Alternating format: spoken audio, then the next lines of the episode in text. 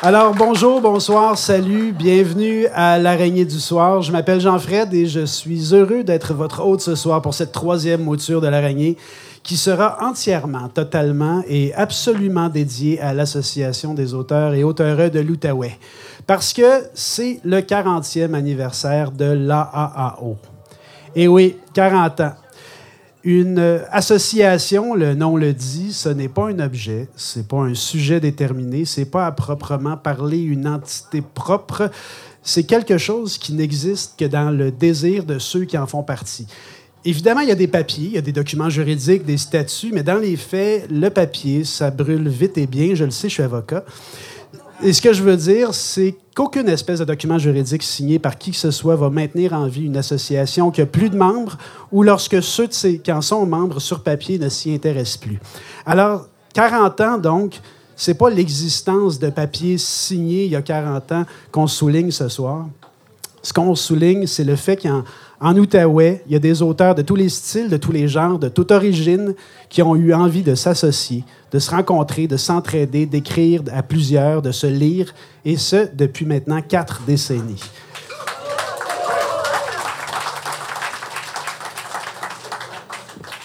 L'araignée du soir maintenant. On est rendu à la troisième et on peut commencer à appeler ça une série. Ça met en scène des récits intimes, des anecdotes.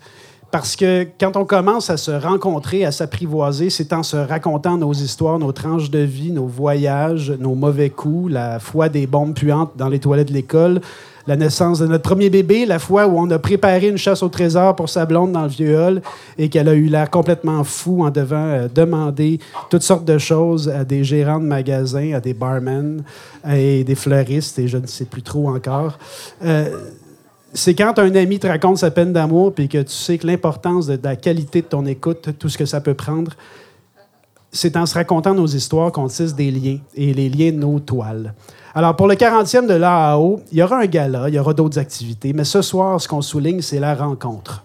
L'Association des auteurs, c'est un, extraordinaire vecteur de rencontres. Des auteurs avec leurs lecteurs, des auteurs avec d'autres auteurs, des auteurs avec, euh, avec des rencontres à l'étranger, des rencontres avec soi-même quand on se met à écrire. Et, et parlant d'écrire, il est toujours important de se relire. Et en ce moment, je me relis et je me dis que cette introduction-là est lourde, mais pas à peu près. Donc, huit auteurs et auteurs. Moi, je vais faire la liaison, évidemment.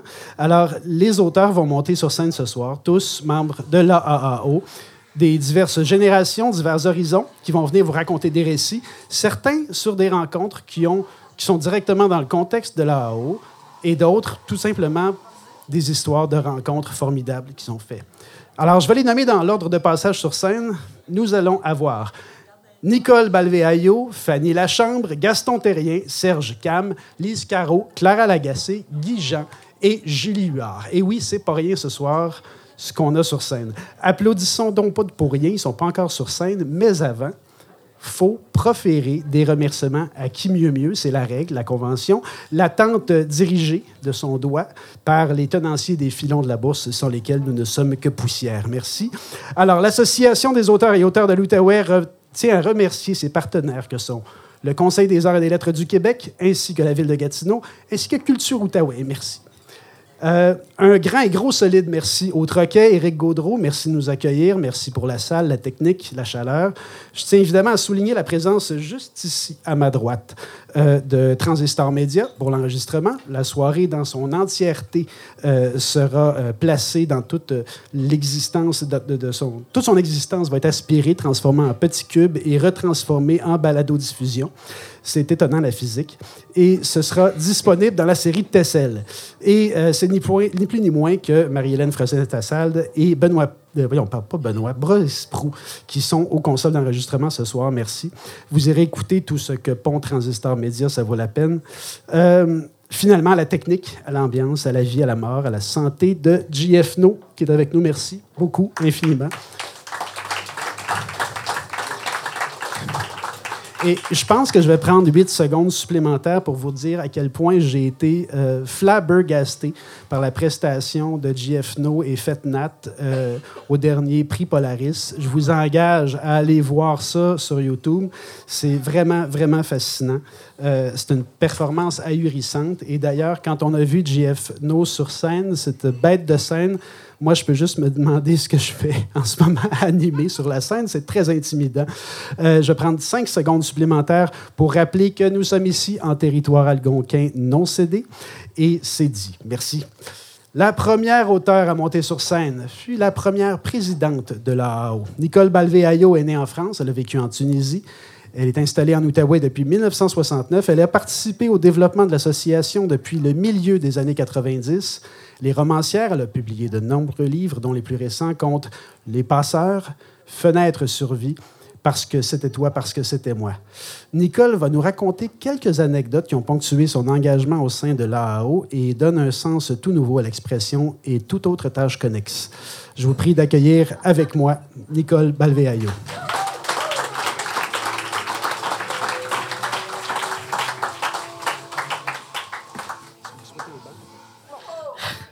Alors, on est ici rassemblés, puis moi, mon mot, c'est rassembler.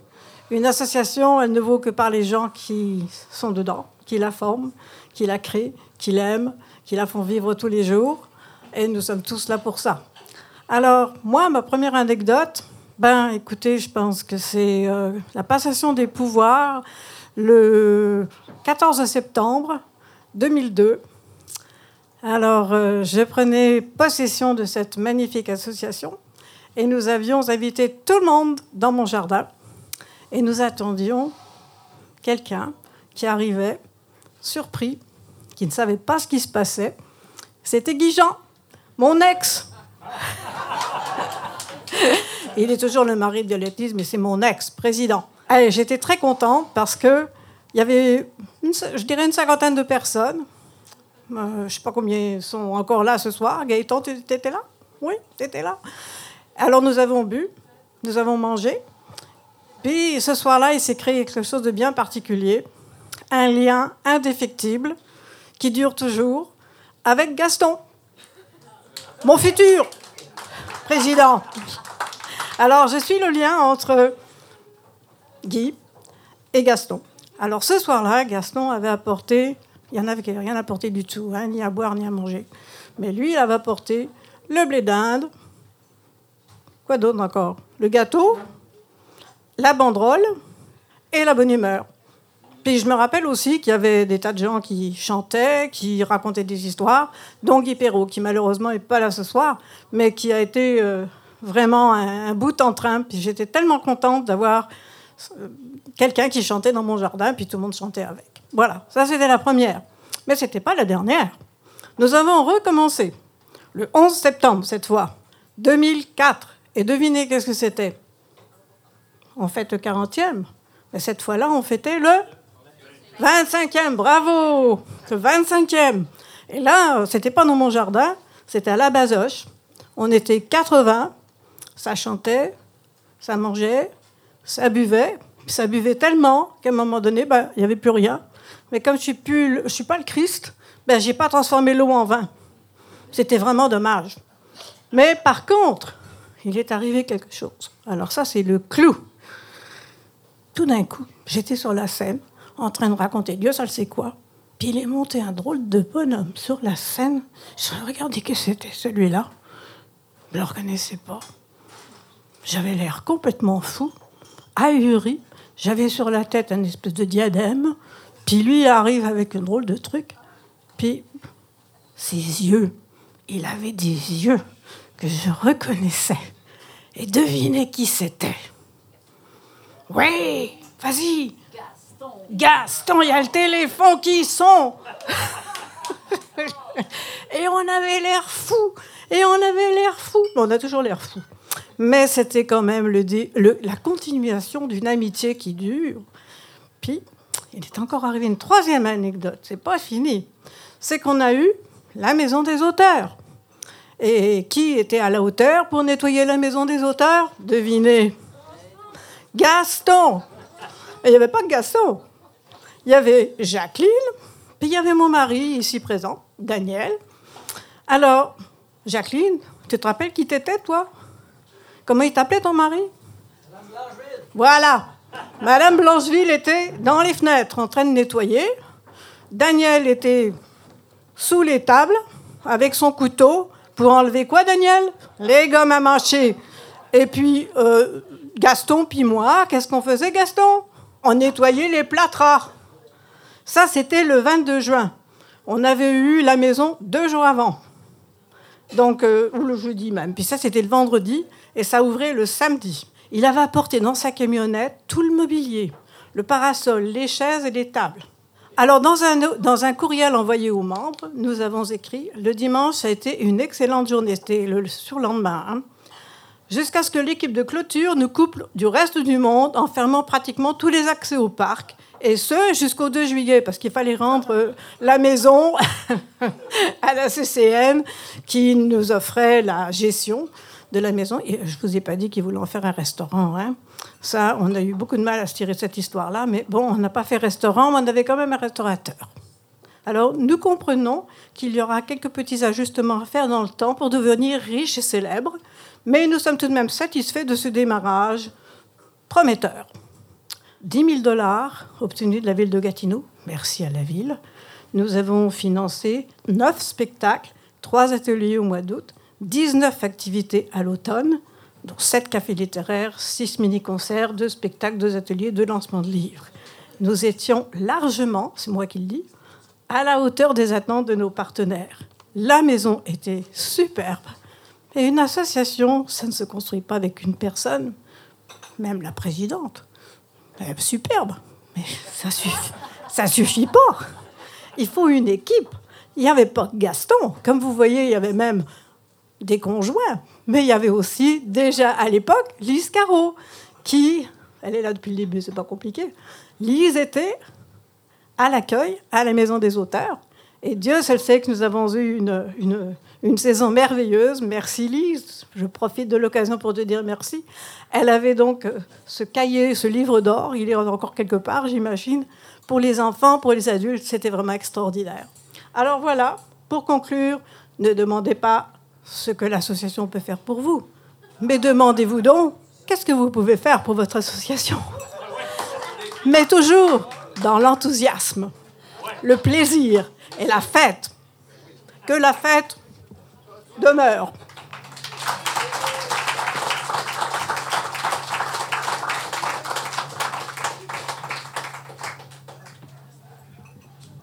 Merci infiniment, Nicole. Merci beaucoup. Euh, la prochaine invitée, outre qu'elle est membre de l'AAO depuis plusieurs années, a été de plus, sauf erreur, la première employée permanente de l'association. Alors, peut-être que je me trompe, et, si je me trompe, euh, contradictionnez-moi avec, euh, avec plaisir, j'ai pas d'ego là-dessus. Euh, avant elle, donc, sauf erreur, l'association n'avait jamais eu d'employé proprement dit. Ça veut donc dire que Fanny Lachambre et la première qui, à l'association, a dû apprendre à gérer en tant qu'employé avec les attentes et l'implication des membres bénévoles. Une association ne fonctionne, comme Nicole l'a dit, que grâce à l'implication de ses membres. Et oui, ça lui prend de l'implication bénévole. Le volontariat, le bénévolat, l'implication régulière, attentive de plusieurs de ses membres. C'est du temps donné gratuitement pour le bien commun. Gratuitement, eh, pas tant. Quiconque a déjà travaillé avec des bénévoles sait très bien que ce n'est pas gratuit pantoute. Le bénévole, on se le cachera pas, s'il ne demande pas d'argent, ça carbure à la reconnaissance. Et il faut pas oublier de les remercier, de salamalequer l'indispensabilité du bénévole. Le bénévole, il est assoiffé de reconnaissance et ça peut être un petit peu lourd à gérer quand même par moment. Alors imagine, imagine, mon ami, la gestion émotionnelle du besoin de reconnaissance d'un bénévole qui est en même temps un auteur. Parce que le besoin de reconnaissance du bénévole et le besoin de reconnaissance de l'écrivain ne s'additionnent pas. Ils se multiplient et ça frise le trouble de personnalité. Que l'association ait pu tenir dans ces conditions sans faire de surdose d'anxiolytiques, c'est un exploit monumental, et ce pendant 40 ans. Évidemment, ce que je dis là, c'est des gros clichés. archi faux. Parce que le plus bel exemple, le plus bel exemple, c'est justement Fanny. L'implication bénévole de Fanny Lachambre, il est légendaire. Que ce soit au dépanneur Sylvestre ou ailleurs, Fanny est un phare. Fanny est slameuse, poète, photographe, humaniste, forte et discrète tout à la fois. Elle commande l'admiration. Je vous prie d'accueillir avec moi Fanny Lachambre.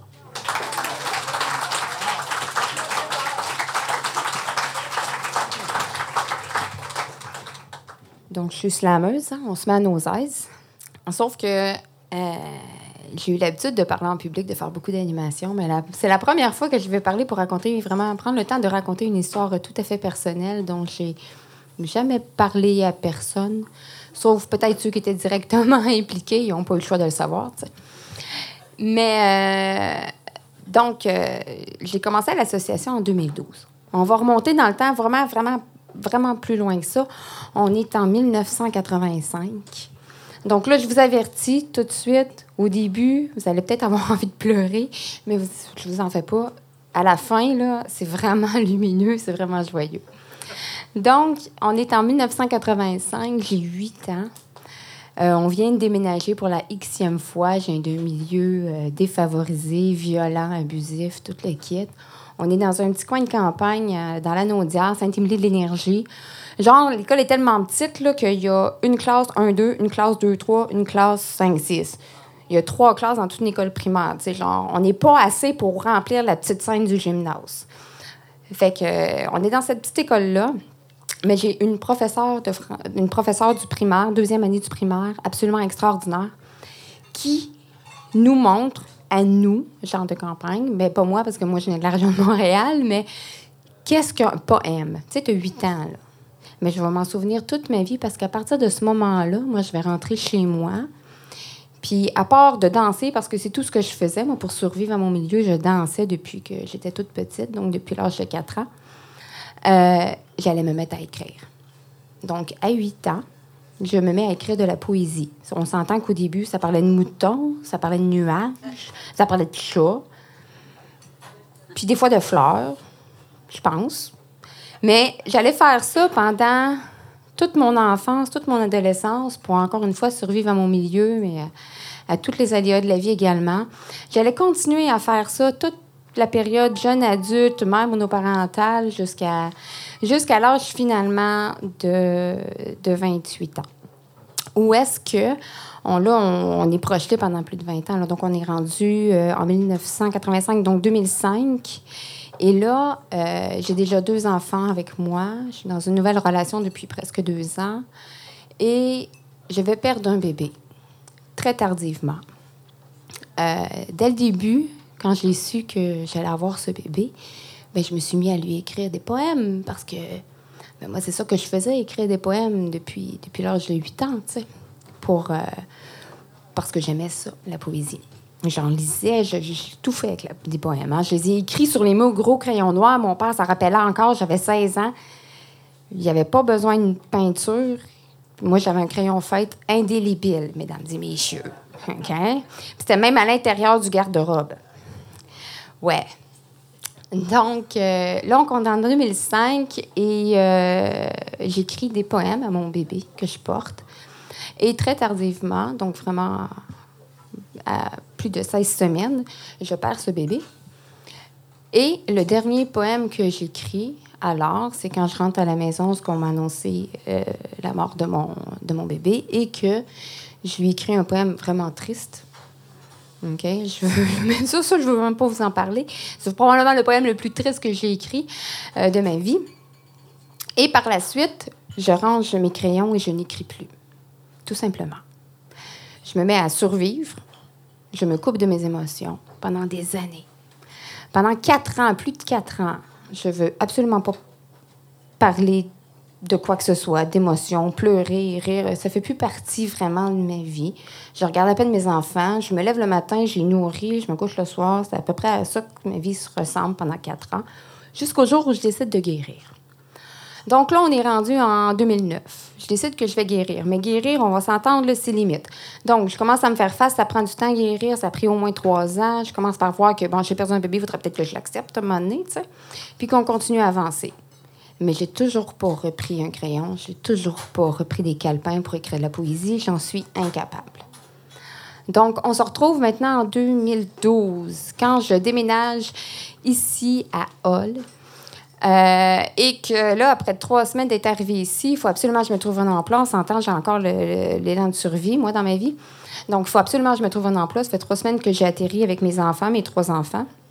Et je vois ça sur la job. Je me lève le matin. OK, c'est aujourd'hui, je me trouve une job. J'ouvre Internet. Cinquième ligne, Association des auteurs. Je dis, OK, c'est beau, j'applique. Euh, deux jours après, je pense que j'ai une entrevue. je l'ai baratiné bien comme faux, Gaston, parce que je m'y connaissais pas, pas en tout en culture ni en art, en fait. Mais il devait y avoir quelque chose qui fait en sorte qu'il m'a engagé une semaine après. Bon, je travaille à la Maison des auteurs. Finalement, il m'a eu lui aussi. Parce que c'était pas toute une job d'adjointe administrative. Ça n'a pas pris deux semaines qu'il m'a mis la programmation dans les mains, qu'il m'a mis les membres dans les mains, qu'il m'a, en tout cas, finalement, beaucoup de choses.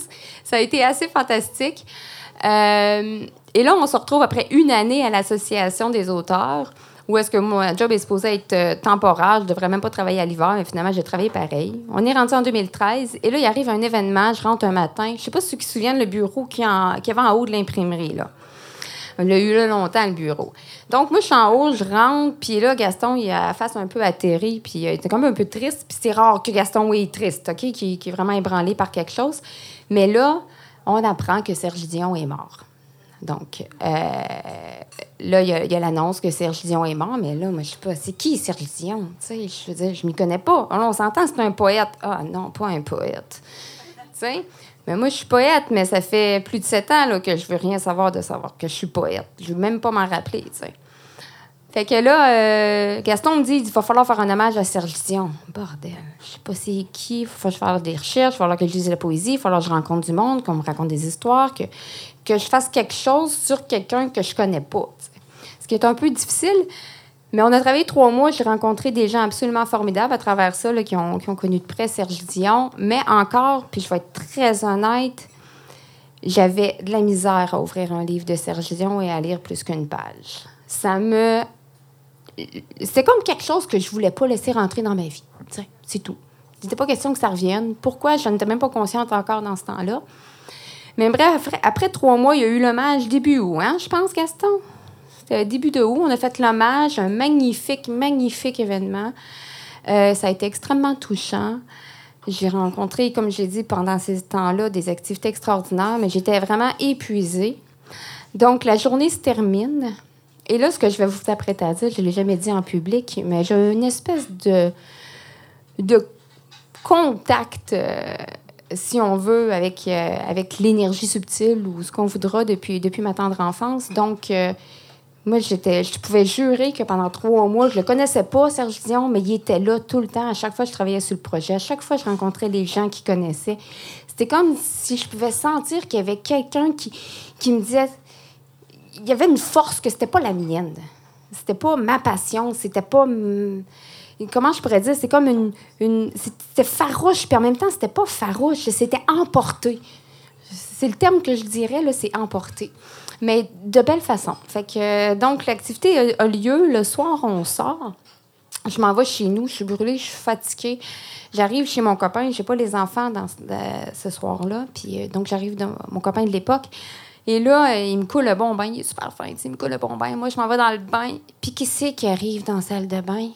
La même Moses d'énergie qui prend toute la place. Puis là, je suis comme, genre, qu'est-ce que c'est ça? T'es pas content, là? Ça vient de finir. Laisse-moi tranquille. Et je me rassois direct dans le bain. Là, euh, ce que je vous raconte, là, c'est, venu... Tout s'est passé tellement vite, puis en même temps, ça a été quand même étendu dans le temps, là. C'est que là, je suis restée dans le bain. Je grabe une serviette. J'attrape une serviette puis pendant que j'attrape la serviette puis je m'essuie les mains, je crie Vite du papier, du crayon! Puis là, je, crie, là, je hurle comme une bonne dans la salle de bain. Puis là, mon copain, il arrive avec euh, papier, crayon, il est paniqué, il sait pas ce qui se passe. Puis en même temps, je suis sûre qu'il se demande si je suis pas folle. Puis là, j'arrache des mains, puis je me mets à écrire. Je me mets à écrire comme ça. Ça a duré un bon 15-20 minutes. Mon copain, il est rendu assis sur le plancher, il me regarde fort. Il comprend rien. Moi, de toute façon, j'ai même pas le temps de réfléchir. Je fais juste écrire, je rature, je tourne des pages, j'écris encore, j'écris, j'écris, j'écris. Puis d'un coup, ça s'arrête. Puis ça finit avec les mots exacts de que je sois. Et là, ça s'arrête. Je prends les papiers, je prends le crayon, je leur donne à mon copain, je me couche. Puis là, je me mets à rire, à pleurer en même temps. Puis tout d'un coup, je réalise que je viens d'écrire mon premier poème depuis sept ans. Et tout ce que je peux dire à voix haute, c'est merci, merci. Je me répète en boucle, je tremble, comme je dis, je ris, je pleure, je sais pas. Puis je fais juste dire merci. Et je peux vous jurer encore aujourd'hui, cette soirée-là, c'est ça, j'ai écrit mon premier poème en sept ans, mais également, et ça, personne ne le sait, ce premier poème que j'ai écrit en sept ans a été mon premier slam. Donc, puis ce que je vous ai pas dit, c'est que Gaston m'a harcelé pendant cinq ans, avec le slam aussi. fait que tout ça mis ensemble pour dire que grâce à cette rencontre-là à l'association, grâce à cette rencontre avec une personne que je connaissais pas, mais des gens qui portaient une mémoire vive d'un être humain, grâce à cette énergie qui s'est manifestée, ben moi, ce soir-là, dans le bain, après sept ans, je suis revenue au monde. Puis depuis, ben, ça l'arrête pas.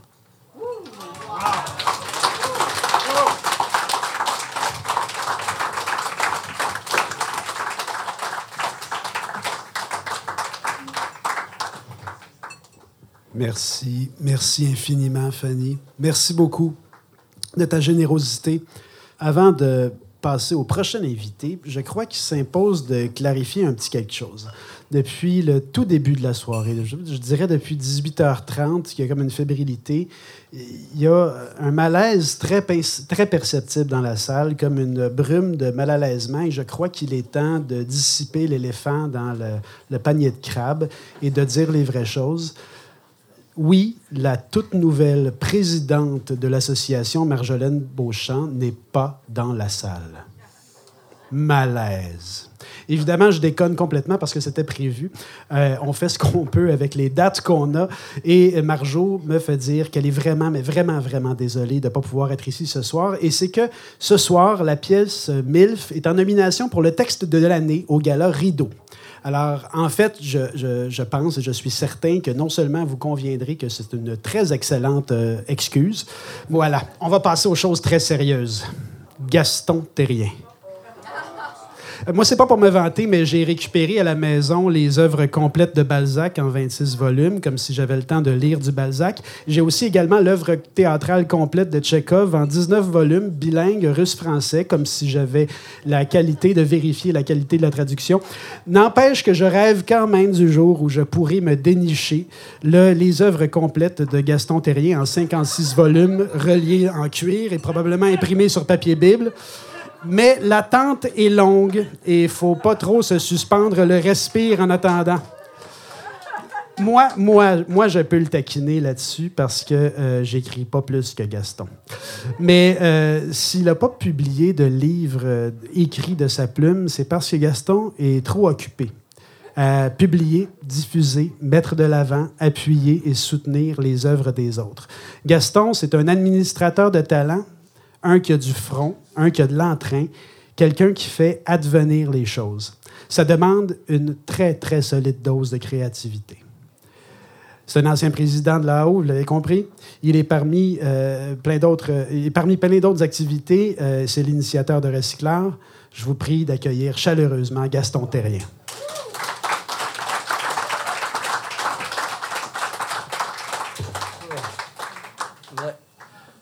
D'entrée de jeu, je dois vous dire que je suis extrêmement déçu. Je viens de vivre un moment de désastre. J'ai toujours pensé que c'est moi qui avais réussi à la faire écrire.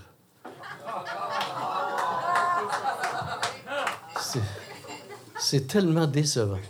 je vais m'en remettre. évidemment, euh, ayant été sur le conseil d'administration pendant 14 ans, des anecdotes, euh, j'en ai connu, mais j'aimerais vous parler d'une en particulier. Euh, j'ai quelques notes parce que, évidemment, à mon âge vénérable, euh, parfois, on, peut déconner. Ben, je déconne d'habitude, mais là, plus. je vais vous parler d'un épisode vraiment particulier de l'association. C'est les ententes qu'on a signées avec la Belgique. Et ça, ça, relève de ce qu'on appelle, communément un miracle, mais sans intervention divine. C'était pas nécessaire, j'étais là. Bon, c'est que. Alors, vous savez, il, existait depuis euh, déjà les années 90 des relations avec ce qu'on appelait le Salon des régions du livre. Et euh, ça se passait donc euh, avec des Européens, des Français, des Suisses, des Belges et l'Outaouais. Puis ça a commencé à péricliter quand moi je suis arrivé à l'association et les relations étaient vraiment soutenues à peu près seulement avec la Belgique la province du Luxembourg de la Belgique. Et euh, j'ai eu l'occasion, en 2002, de rencontrer pour la première fois l'équipe des Belges qui étaient venus au Salon du Livre. Et en discutant avec ces gens-là, c'est intéressant parce que eux, ils publient des revues littéraires. On fait pas ça, nous autres. Alors, euh, comme par hasard, si on ne pose pas la question, on n'a pas la réponse. Mais j'ai demandé à nos amis, euh, Jean-Luc Geoffroy et Paul Mathieu, euh, pourrais-tu publier des Québécois dans, vos, dans votre revue littéraire? Et, euh, ah oui. Alors, il y a un projet qui s'est mis en marche. Et finalement, en 2003, on publiait dans cette revue littéraire 15 auteurs de l'Outaouais. Alors, c'était intéressant de voir qu'on pouvait faire des choses ensemble et pas trop coûteuses, finalement. Alors, le projet a commencé à cheminer, de dire on pourrait-tu faire d'autres choses? Hein? Tant qu'on là, on est là. Eh bien oui, on peut faire d'autres choses. Alors, euh, ben, les fonds qui, étaient dans le projet de, du rendez-vous des régions commençaient à s'éteindre.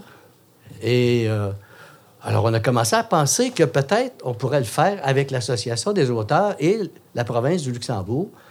On pourrait peut-être se faire des échanges de résidences d'auteurs. OK? Parce que nous, on venait d'avoir la Maison des auteurs. Bien, avec une Maison des auteurs, on peut proposer des choses. Et c'est intéressant parce que du côté des Belges, on dit oui, on va essayer de trouver une façon de faire des choses. Et c'est vraiment en 2009 que le projet a pris forme et où on a défini que oui, on était prêt à faire des échanges dans le cadre du Salon du Livre aux deux ans et chaque année une résidence d'auteur. Et nos amis belges nous ont trouvé un château, le château du Pont d'Oie. C'est pas rien. Et euh, donc, une belle place pour faire une résidence pendant un mois. Hein? Puis nous, on a la maison des auteurs. Bon, pour loger, par contre, attention, pour loger l'auteur belge qui est venu. On l'a logé où? Au château. On a un château ici, hein? Château Quartier. C'est pas pareil, mais euh, ça a fait l'effet, OK? Il y a beaucoup d'auteurs qui se sont présentés, des Belges, pour participer à cet échange de résidence euh, au Château Quartier. Mais ce qui est intéressant, c'est que, une fois que les discussions ont été conclues, alors, euh, mon ami Jean-Luc Geoffroy, il dit Écoute, il euh, faudrait qu'on signe une entente. C'est une bonne idée. Il dit Prépare-la, puis envoie-moi là par courriel. Pas de problème. Je prépare une entente. Je lui envoie par courriel. L'entente revient signée par le ministre de la Culture. Fait que là, j'appelle Jean-Luc. Je dis euh, C'est signé par un ministre. Il me semble que c'est toi qui devais signer. Euh, moi, je ne suis pas, ministre. Hein? Puis euh, dans ma région, je connais pas de ministre qui, va, qui vont signer ça. Là, je veux dire, ils sont pas impliqués là-dedans, eux autres. là. Ah, oh, pas de problème. Il dit signe là, puis ça va marcher. Quand je vous dis qu'il y a des miracles, ça se fait. J'ai signé l'entente. Et pendant trois ans, on a eu des échanges de résidence d'auteurs. on a eu ça, donc, pendant trois ans. C'était une entente de trois ans. Et tout s'est déroulé comme si c'était. Tu sais, je veux dire, c'est comme si deux ministres avaient signé. Mais euh, on arrive à l'échéance de ça. Et à l'échéance, on dit bon, il faudrait bien renouveler ça. Et là, on dit OK, on se ferait une entente pour quatre ans. Ça va bien. Et là, non seulement on va avoir des résidences, des échanges de résidences d'auteurs, mais on va ajouter. ce serait le fun d'avoir un volet de co-édition. Hein? une maison d'édition de l'Outaouais, puis une de Belgique. Alors, on ajoute ça dans l'entente et on réussit l'exploit. Vous savez, initialement, la résidence au château du Pont-d'Oie était gérée par l'UNEC, l'Union des écrivains québécois. Il n'y avait jamais personne de l'Outaouais qui avait la chance d'aller là. hein. Et là, on a, on a obtenu l'exclusivité pour l'Outaouais de cette résidence d'auteur. Ça, ça a écœuré du monde à Montréal. Je peux vous le dire.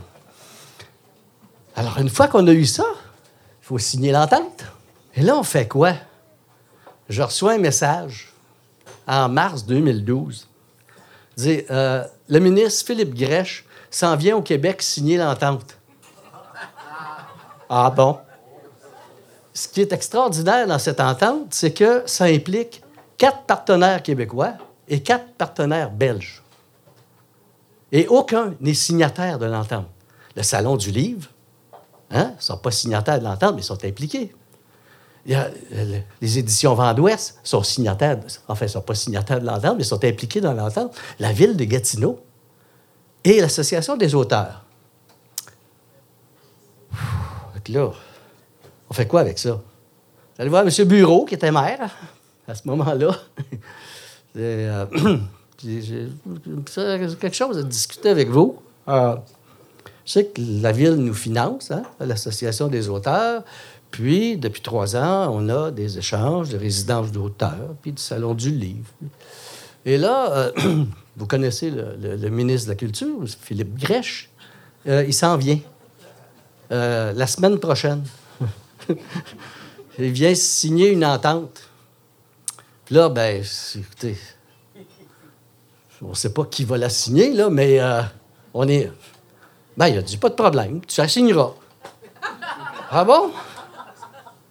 Puis, euh, je parle à Anne-Marie. Tu sais, au Salon du Livre, ben, sais, Anne-Marie, qu'est-ce que tu en penses? Ben, tu la signeras.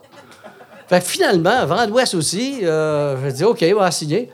Fait que la ville de Gatineau a organisé un dîner à, la Galerie Montcalm, en grande pompe, avec euh, le maire, des conseillers. euh, tout le monde était là, l'ambassadeur de Belgique, OK? Et j'ai signé l'entente avec le ministre. Puis ça a marché. Alors qu'il n'y avait même pas d'entente subsidiaire avec aucun de nos partenaires.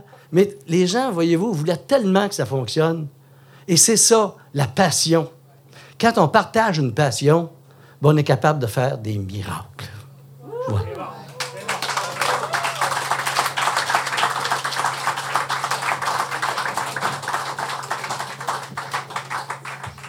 Merci pour les miracles, Gaston. Merci infiniment. Merci pour ce que tu as fait et ce que tu continues à faire.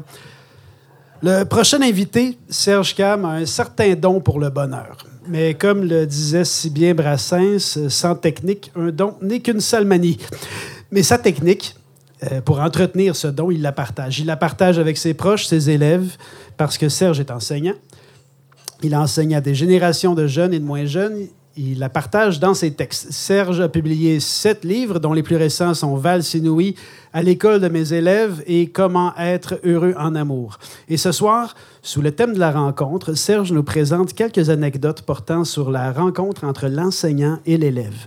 Des anecdotes pas piquées des verres, des vertes et des pommures, comme on dit, et même certaines qui pourraient faire friser quelques, euh, quelques oreilles. Alors, je vous prie d'accueillir chaleureusement avec moi Serge Cham.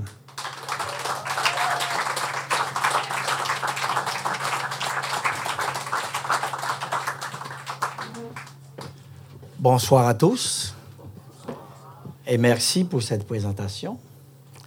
Comme il vient de le dire, mes anecdotes ont pour cadre ma salle de classe. À bien y penser, mes anecdotes respectent à la lettre, plus ou moins, la règle des trois unités d'une œuvre classique. Unité de temps, de lieu et d'action. Et si ma mémoire est bonne, ça s'est formulé comme suit. Qu'en un jour, en un lieu, un seul fait accompli, tienne jusqu'à la fin le théâtre rempli. Alors, je m'étais présenté dans ma classe comme le représentant de l'Association des auteurs de l'Outaouais et j'avais comme projet de faire la promotion de l'écriture à la fin d'un cours sur l'emploi du passé simple, un élève, fier de nous épater avec sa maîtrise du passé simple, demanda la permission de lire une phrase fraîchement écrite. La permission lui fut accordée et il me dit, en fin de semaine, mes parents et moi, nous mangeâmes des pétacles. N'ayant jamais entendu ce mot et voulant arrêter le rire fou des autres, je lui dis comme ça, vous mangeâtes des pétacles? Il était indigné, rouge de colère. Il dit oui, des pétacles frites, mon asti. Là, j'avais pas compris pétacle, mais j'ai compris le dernier mot. Et comme il fallait intervenir en pince sans rire, j'ai eu l'air sérieux. Je lui dis Bon, t'as dit un mot de trop, tu peux aller dans la salle de réflexion.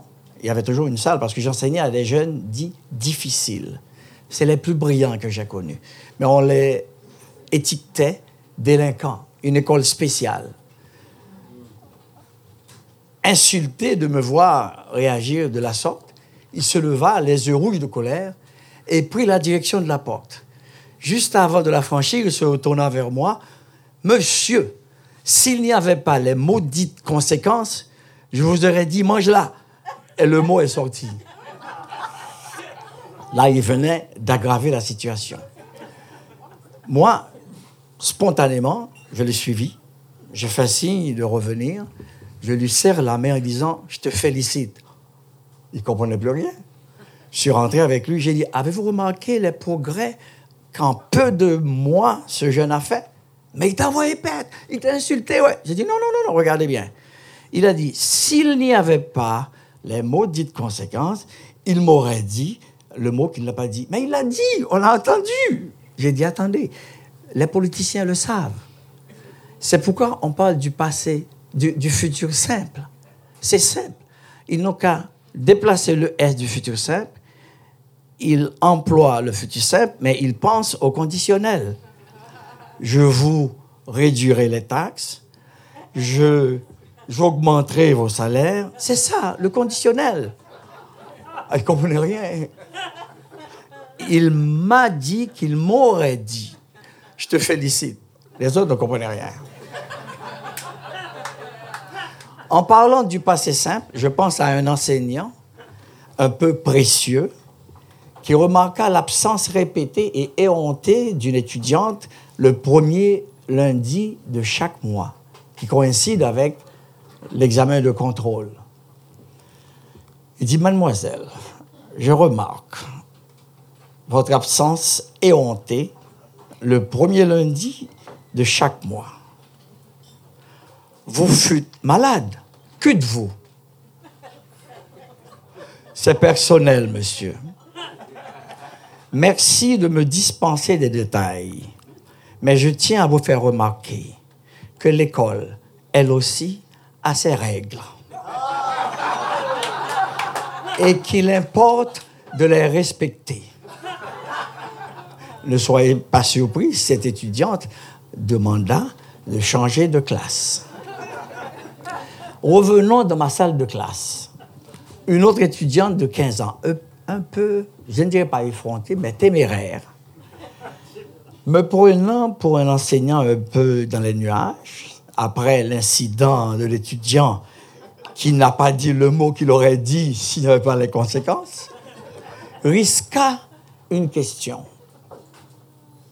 Comme j'ai obtenu l'imprimatur, l'autorisation du comité de censure, j'ose répéter cette phrase et cette question de l'étudiant. Monsieur, acceptez-vous les jokes?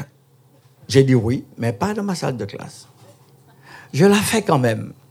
Je vous dis, mademoiselle, dans ma classe, je la fais quand même. Monsieur, quelle différence y a-t-il entre un noir et un melon? Moi qui adore les melons d'eau, j'y avais jamais pensé. Il m'a dit, monsieur, il n'y en a pas. Comment ça? Excusez-moi, hein. les deux ont des graines noires.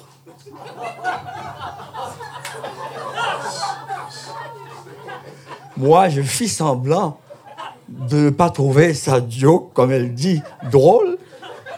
Elle s'empressa de s'enquérir sur les conséquences.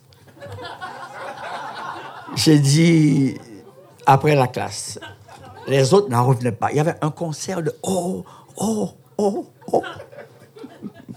Mais tout le monde riait, même moi. À la fin de la classe, j'ai dit, comme conséquence, tu vas répéter cette joke en présence du directeur. Ah non, non, non, non, non. J'ai dit oui, oui. Il va me renvoyer. Mais non, je serai ton défenseur. Ben, je connaissais le directeur. On se présenta devant lui, on frappe à la porte. Oh non, pas encore toi. C'est la troisième fois qu'on te présente. Ah, tu ne veux pas rester à cette école? J'ai dit non, elle a quelque chose à vous dire.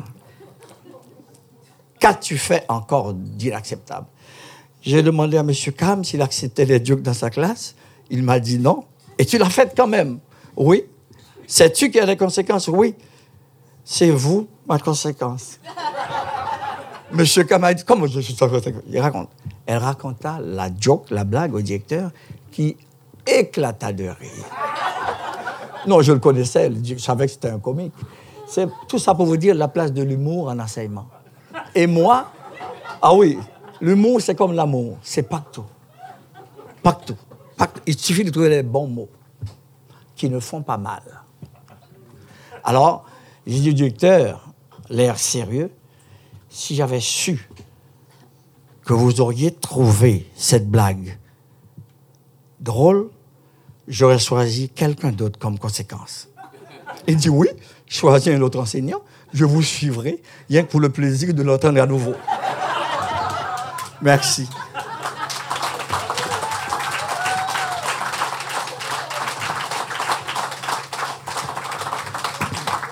Merci Serge, merci beaucoup. Et juste un petit mot d'admiration, euh, Serge Cam a enseigné pendant 22 ans au centre scolaire de l'hôpital Pierre-Janet moi, personnellement, ça me remplit, mais remplit d'admiration et de reconnaissance. C'est extraordinairement important. Notre prochaine invitée, avant qu'elle ne monte sur scène, euh, j'aimerais la remercier infiniment et trois fois plutôt qu'une. Merci donc, Lise Caro, d'abord pour l'anecdote ou les anecdotes qu'elle va partager avec nous dans un instant. Ensuite, pour son aide inestimable à l'organisation de cette soirée. Merci pour son œil vif et son jugement juste, sa rigueur et sa douceur à la fois. Et enfin, merci, je la remercie de m'avoir donné le mandat tout spécial pour cette soirée. Elle m'a donné le mandat, elle m'a demandé d'éclaircir et de mettre un point final au débat qui nous tourmente tous et toutes. Euh, doit-on dire association des auteurs et auteures ou association des auteurs et autrices? Je, je la remercie de tout cœur parce que euh, vous en conviendrez, des hommes d'âge semi-mûr qui viennent donner leur avis sur comment les femmes devraient se nommer. On n'en a jamais assez. On en prendrait tous les jours. Et moi-même, sur cette tribune, pas plus tard qu'en janvier dernier, j'ai interpellé la directrice euh, Michel Lapierre pour lui signaler qu'avec un verre ou deux dans le nez, j'étais prêt à lui mansplainer ça exactement, l'autrice. C'est donc avec beaucoup d'autorité euh, que je peux vous entretenir de cette question-là, mais exception à la règle, même si je suis un gars, je vais citer euh, mes sources. Martine Delvaux, cette excellente euh, antidote à la mononclitude, faisait remarquer en entrevue récemment la chose suivante. Autrice, c'était un terme en usage pendant des siècles jusqu'à ce que l'Académie française vienne déterminer que autrice ou écrivaine, ça n'existait pas dans la langue, qu'il n'y avait que le mot auteur, pas de E, qui fut acceptable. Depuis le 18e siècle, c'était même considéré comme un barbarisme. Alors, Martine Delvaux, toujours en, arrivant à la conclusion que ce n'est pas parce qu'en février 2019, l'Académie française, constituée essentiellement de vieux mononcles, est venue reconnaître la possibilité de dire autrice que nous devrions commencer à l'utiliser à tout vent. Parce qu'entre-temps, au Québec, fin 70, début 80, on a féminisé le mot auteur. On n'a pas attendu l'imprimatur de l'Académie. Et si vous vous rappelez bien, fin 70, début 80, ça concorde avec quoi? Avec la création de l'AAAO. Je vais péter votre bulle immédiatement. Ça s'est appelé l'Association des auteurs, pas de E, de l'Outaouais québécois, jusqu'en juin 2003. Merci beaucoup, Nicole Balvéaillot, qui a conservé des notes très détaillées de la chose. Mais l'important dans tout ça, c'est de se rappeler que prendre la parole, prendre la plume pour nommer les choses, c'est aussi un acte politique, un acte que tous et toutes, on peut revendiquer. Alors, auteur et ou autrice, il n'appartient pas à une académie de mon oncle de décider comment vous souhaitez vous désigner vous-même. Et il m'appartient, moi, à moi, en tant qu'homme, de reconnaître que les blagues sur cette question-là, elles ont vraiment fait leur temps. Alors, merci encore, Lise, d'avoir insisté. C'est pas vrai, Lise m'a jamais demandé ça, a plus de tête que ça, c'est clair. Lise Caro, si on calculait les années de membership à l'association en termes moyens, en termes de temps moyen d'implication, Lise Caro, elle serait membre de l'AAO depuis 1000 ans. Elle a été active à la coordination d'événements de la Maison des auteurs. Elle a prêté son concours, donné son temps, participé, animé des soirées de poésie, des ateliers d'écriture dans des milieux divers. C'est une femme de cœur, d'engagement, mais aussi quelqu'un d'un calme et d'une justesse qui sont inspirants. Elle est l'auteur de plusieurs recueils de poésie, de collectifs, de créations. Une femme libre, une femme droite dans ses bottes et les plus récents titres, euh, seuls ou en collectif, sont Libre et joyeuse, Poésie en saint temps, ça vient de paraître en 2019. Elle a participé à De l'enfermement à l'envol, rencontre littéraire aux éditions Remue-Ménage, et elle a dirigé Histoire de la rue en 2014, recueil de poésie. Je vous demande d'accueillir avec moi Lise Caro.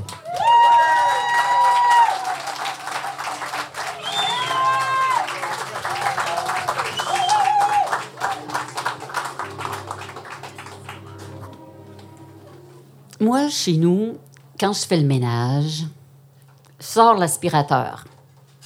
OK? Sors l'aspirateur, je le démarre, je commence à me promener, je ramasse les cochonneries. J'arrive dans la cuisine. Oh non, de la vaisselle. Je laisse ça là, je m'en vais brasser la vaisselle, je lave la vaisselle, je fais ça, le téléphone sonne, je laisse ça là, je vais répondre au téléphone. Téléphone, il n'y a pas de fil. C'est pratique. Je me promène dans la maison avec mon téléphone, je ramasse des papiers, je vois le journal. Oh mon Dieu! Tiens donc, les petites annonces, j'en profite, je jette un petit coup d'œil. Ah, ça, ça va dans le recyclage, je vais porter ça, je fais le tour, je passe par l'autre côté, des bottes qui traînent. Ah non, pas vrai. Là, je ramasse les bottes, puis ah, tiens donc, je vais ramasser ça, je vais aller porter ça au sous-sol, je pars un lavage. Tout est là, OK? Ça fait que là, ça fait Coudon, Coro, où c'est que tu t'en vas de même? C'est quoi ta direction? C'est quoi ton orientation? Ben moi, je pense que les lignes droites, j'ai bien de la misère avec ça. Ça fait que là, je cherche ma ligne rouge. La ligne rouge, vous savez ce que c'est? Hein? Dans les histoires, dans les romans, dans les scénarios, dans la création, la ligne rouge, c'est le fil conducteur. C'est que moi, je cherche mon fil conducteur. Cherche, cherche. Cherche. Puis il me vient des morceaux d'histoire. 1989. Je suis membre de l'Association des auteurs, pas de E, de l'Outaouais. Suis une fille timide, québécois. Je suis une fille plutôt timide, très réservée, très discrète. En fait, j'ai peur du monde. OK? 1989, hein? Dixième anniversaire de l'Association des auteurs, dixième anniversaire du Salon du Livre. Michel Bernard, qui fait partie à ce moment-là de l'équipe du Salon du Livre, m'accroche dans l'année puis me dit Lise, je veux que tu organises la nuit de la poésie. Parce qu'à cette époque-là, c'est des nuits de la poésie qu'il y a au Salon du Livre. La deuxième salle des stands, c'est la salle de la nuit de la poésie. OK? Il y en a du monde. Il y a Radio-Canada sur scène qui diffuse en direct d'Est en Ouest. Il y a des poètes de l'extérieur, des poètes de la région, des poètes pan-canadiens. C'est gros, des gros journaux qui sont là. Bon, elle me dit, Lise, je veux que tu organises, que tu prennes en charge la nuit de la poésie pour notre dixième anniversaire. Je dis, voyons donc. Non, je suis comme pas la bonne personne, là. J'ai vraiment pas confiance. J'ai fait des lectures, tu sais. J'ai aidé des petites affaires discrètement, mais pas plus. Mais Michel Bernard, elle, elle a confiance pour deux. Elle me dit Tu l'organises. Alors donc, je l'organise. Alors, c'est ça. Travail, travail, travail. Apprends à travailler en le faisant. J'ai énormément de plaisir.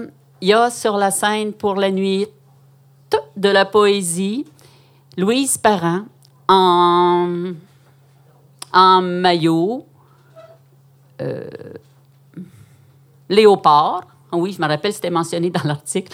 Un maillot léopard qui fait de l'improvisation à la danse. Il y a la musique d'accompagnement aussi. Il y a les poètes de ci, de ça, puis toute la patente, de toutes sortes de places. Il y a l'animation. Ça va bien. Bref, je traverse l'événement. Deuxième morceau d'histoire. 1995. Je vis seule en appartement. J'ai décidé d'expérimenter une certaine forme de nomadisme. J'ai décidé de m'alléger, moi qui suis une ramasseuse. Donc, je donne, je vends, je me défais d'un tas de trucs. Le téléphone sonne, ma chum Gisèle qui me dit Lise, Lise, j'ai quelque chose pour toi. TFO. Ils font une émission, ils cherchent quelqu'un pour participer à une expédition dans le nord de l'Ontario. C'est un cours qui est offert pendant une semaine par le Canadian Outward Bound Wilderness School. Elle dit Tu fit absolument dans le profil qu'ils cherchent. Oh, ouais. Là, elle m'en parle un petit peu, puis là, ça fait encore plus. Oh, ouais. C'est pas évident tout de suite. C'est comme un sac à dos, à peu près 50 livres, des traîneaux de chiens, des skis de fond pour ceux qui sont pas avec le traîneau de chien. Ça se passe en partie en anglais, en partie en français. Moi, à cette époque-là, je suis dans une période où je fais plein d'entorses lombaires avec le sac à dos. Je parle pas tellement anglais non plus. Bon, c'est pas trop grave. Les chiens, j'en ai peur pour mourir. J'ai jamais fait de ski de fond. Oh boy! Finalement, totalement désigné, comme dit Marjolaine. Par contre, TFO donne un budget à la personne qu'eux vont parrainer, disons, dans le cadre de cette formation-là, un bon budget pour s'équiper en vêtements de plein air haut de gamme. Moi qui aime le plein air, je suis attiré par le nord. Fait que ça, dans balance, ça fait l'affaire. J'accepte. Alors voilà, tu pas qu'on part en avion, on arrive au nord, nord, nord, nord de Thunder Bay, je sais pas où. Sac à dos, qui comme s'il n'était pas assez gros. Ils nous ajoutent des doubles sacs de couchage, des bottes doubles, de l'équipement, puis tout ça. Ils nous remettent de l'ordre là-dedans. Ça fait que c'est à peu près, je me sens très, très grande. On part, puis le circuit, on fait le tour vraiment dans la nature. Je vois même pas, j'ai pas vu un seul poteau électrique. Je sais pas où il était, mais on était vraiment loin. On couche à des endroits différents toutes les nuits sous un plastique, sur un plastique, très bien aéré. Petit matelas, double sac de couchage, bouteille d'eau chaude aux pieds. C'est des petits trucs que je vous refile en passant, hein, le camping d'hiver. Alors, c'est ça. J'ai fait mon expédition. Le moment des chiens est arrivé. Celui-là, je l'ai trouvé un petit peu plus difficile. J'espérais qu'il saute mon tour, mais on était en équipe pour faire les rotations de tâches, que ce soit le pic sur les cours d'eau pour avoir notre eau en crevant la glace, ou taper la neige avec les raquettes avant d'installer le camp. Les chiens, le matin. J'approche. Bon, elle attelle un chien pour me montrer comment? Elle me donne l'attelage. OK, tu t'y prends comme ça, tu mets ça. Là, j'essaye, j'essaye. Et le chien, bouge, hein? Fait que moi, je bouge. Là, c'est rendu que je tourne avec le chien. J'essaye d'y mettre l'attelage. J'ai un peu de misère. On m'aide. Le chien, est correct. Bon. Ça fait que là, ils le mettent avec les autres chiens. On peut partir. Mais c'est bon, on fait une petite pause, tu sais. Les personnes qui sont dans les traîneaux, il y a deux traîneaux, puis le reste des gens, c'est avec sac sur le dos, puis les skis de fond. Les sacs sont là. Bien, on n'est pas sur le traîneau, c'est le bagage. Nous autres, on court à côté. Alors donc, la journée, la course, let's go. On a notre sandwich qui est congelé le matin entre nos vêtements. Ça finit par dégeler, on a assez chaud, on court. On arrive, là, il y a un pont à traverser, le seul pont de toute la semaine. J'ai eu la chance d'avoir à traverser le pont avec un chien. Parce que ils détellent toutes les affaires, ils s'en traversent les traîneaux, puis les chiens un par un. Je dois traverser un chien, on me met un chien dans les mains, puis on dit Tu traverses? OK. Le chemin, le, le- pont, il n'est pas très large. Il y a des planches, il y a de la neige, qu'il y a des spots noirs, des spots blancs. Je pars avec le chien. Le chien ne veut pas. On y va pareil. On traverse, le chien finit par avoir les pertes de travers, il part d'un bord. Moi, j'étais un peu de l'autre côté. J'ai de la misère à me tenir moi-même. En tout cas, ça a vraiment été quelque chose de assez euh, peut-être comique pour d'autres, pénible un peu pour moi ou éprouvant. En arrivant de l'autre côté du pont, quelqu'un attrape le chien, puis là, on m'apprend que les chiens ont peur des surfaces comme en alternance noir-blanc ou quelque chose comme ça. Puis en plus, il m'avait donné le chien qui était partiellement aveugle. Ça fait qu'il était pas... il était pas le plus ferré pour être euh, accouplé à moi. Là, j'avais travaillé tellement fort, je me dis, enfin, je vais pouvoir manger mon lunch, me reposer avant qu'on reparte, tu avec le traîneau. Ben, Seigneur, ça avait pris assez de temps avant que je vienne bout d'arriver de l'autre côté, que c'était le temps de repartir. Alors, c'est ça. La fille, elle repart, a fait l'exposition. À travers ça, il y a eu un petit 24 heures solo autour du lac. Chacun partait avec son kit. Il fallait s'installer. Notre espace pour dormir, notre feu, notre installation, euh, les loups. La nuit, euh, plus véridique que je le suis en ce moment. Alors, c'est ça. Donc, 1995, Outward Bound. Je suis revenue chez nous, j'étais tellement en forme. Je courais avec mon sac à dos que je mettais toutes sortes d'affaires dedans, c'est la rivière des Outaouais. Pour pas perdre. Ah, je me sentais tellement bien. Alors, ça, c'était. Ça. 1995. Là, troisième petit morceau d'histoire, 2005. Zen.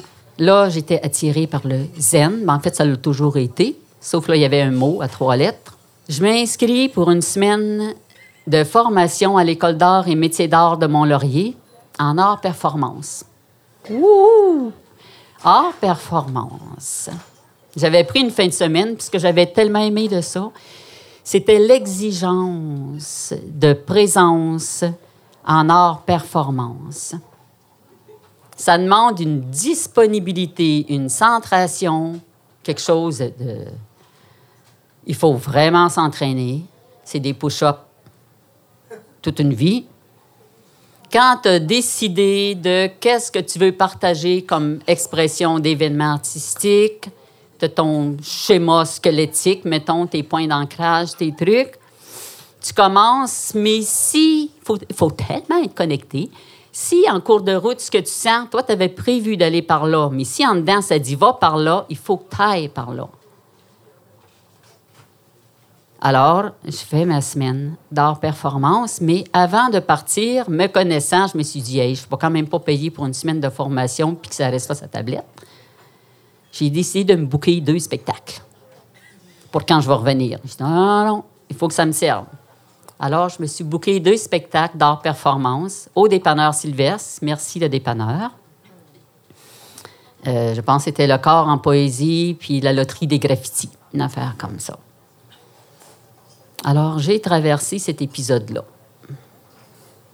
Je suis revenue, j'ai fait mes affaires. Mon fil rouge. Il est où, mon fil rouge?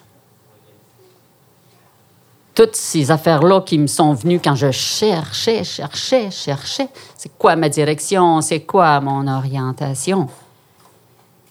Bien, je pense que mon fil rouge, c'est les ailes qui m'ont poussé en sautant dans le vide. C'est ce qui fait que je m'implique encore avec autant d'ardeur dans l'Association des auteurs, qui est une cellule parmi tant d'autres dans laquelle je crois, en termes d'entraide, en termes de création, en termes de chemin de liberté individuelle, pour moi, pour ce qui est de la création.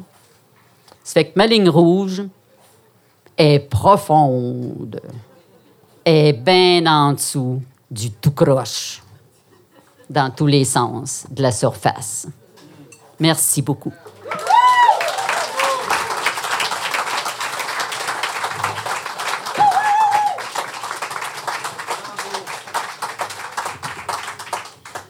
Merci, merci beaucoup, Lise. Merci pour ton dévouement. Merci pour l'inspiration.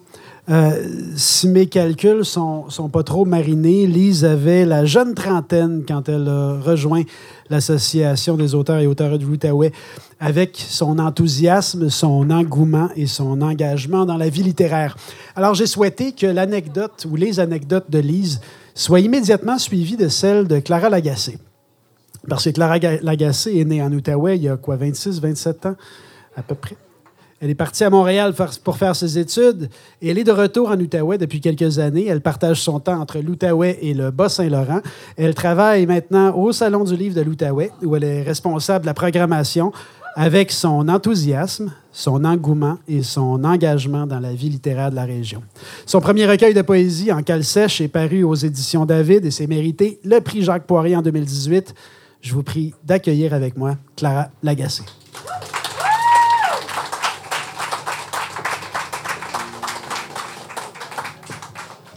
Bonsoir. Donc oui, en 1979, j'étais pas née. En fait, euh, je suis née en 1993. Jean-Fred, j'ai 26 ans. En 1993, c'est aussi la dernière fois que le Canadien de Montréal a gagné la Coupe Stanley. Euh, en 1979, on l'a déjà dit, c'est aussi l'année de la naissance de, du SLO, donc euh, du Salon du livre de l'Outaouais, dont la haut est comme cofondateur. En 1979, j'étais loin de naître, loin de la région 07 et aussi très loin d'être auteur, autrice. Auteur, autrice, poète, poétesse. C'est difficile, mais c'est quand même important. On n'en parlera peut-être pas maintenant, mais un jour, bientôt, j'espère.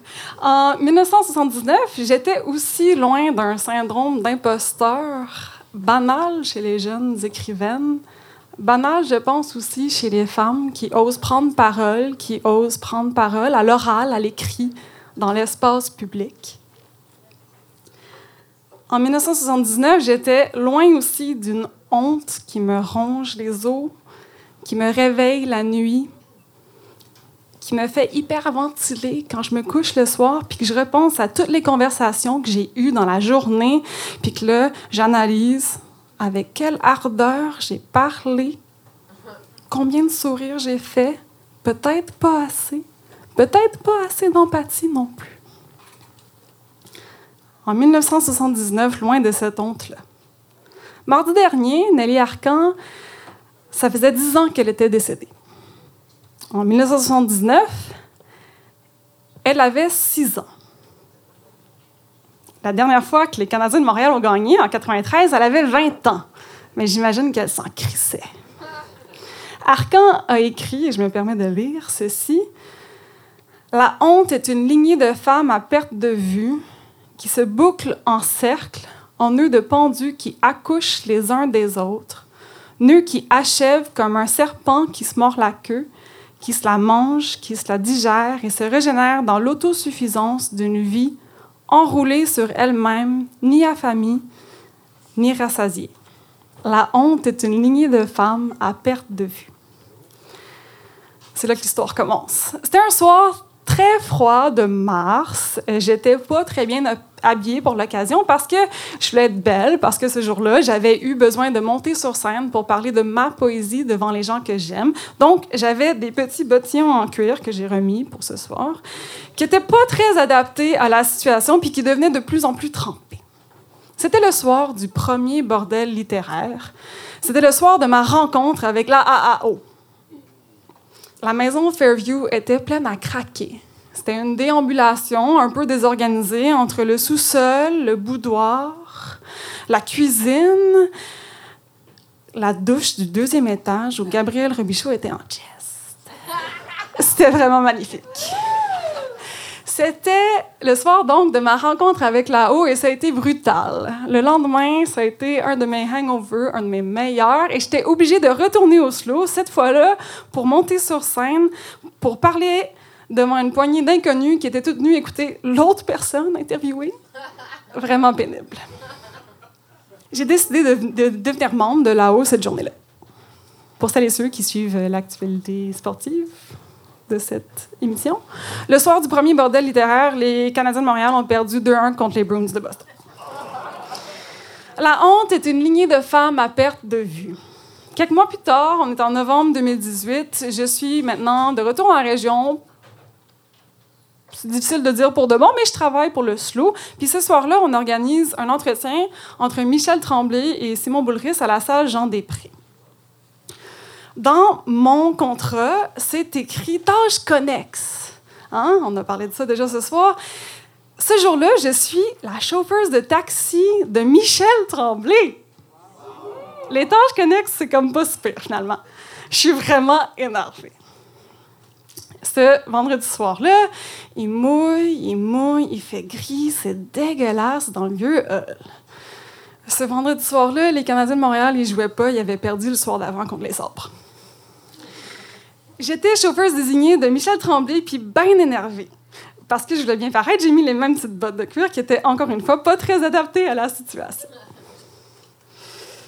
Là, je suis en train de mettre en place les conditions pour me dédouaner de ce qui va suivre. L'après-midi s'est déroulé sans accroc. Il n'y avait pas de très long trajet à faire. En fait, euh, c'était tout au centre-ville. Vraiment facile. On parle pas beaucoup, moi, M. Tremblay à mes côtés, son éditeur en arrière. C'est même pas assez long pour discuter, mais je prends quand même le temps de dire que être chauffeuse de taxi, j'ai ça dans le sang. Non, mais c'est pas une blague. C'est l'occupation que mon grand-père paternel a eue toute sa vie. Je suis là, je suis prête. Sauf que le soir, c'est une autre histoire.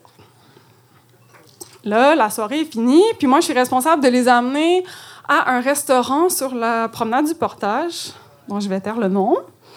Et euh, ça, c'est correct, c'est facile. Il y a des gens qui sont devant, dont Julie Huard, qui était animatrice de cette soirée, et euh, Michel Lapierre, la DG de la Haut, qui représentait le tout littéraire Outaouais. Là, je les laisse là.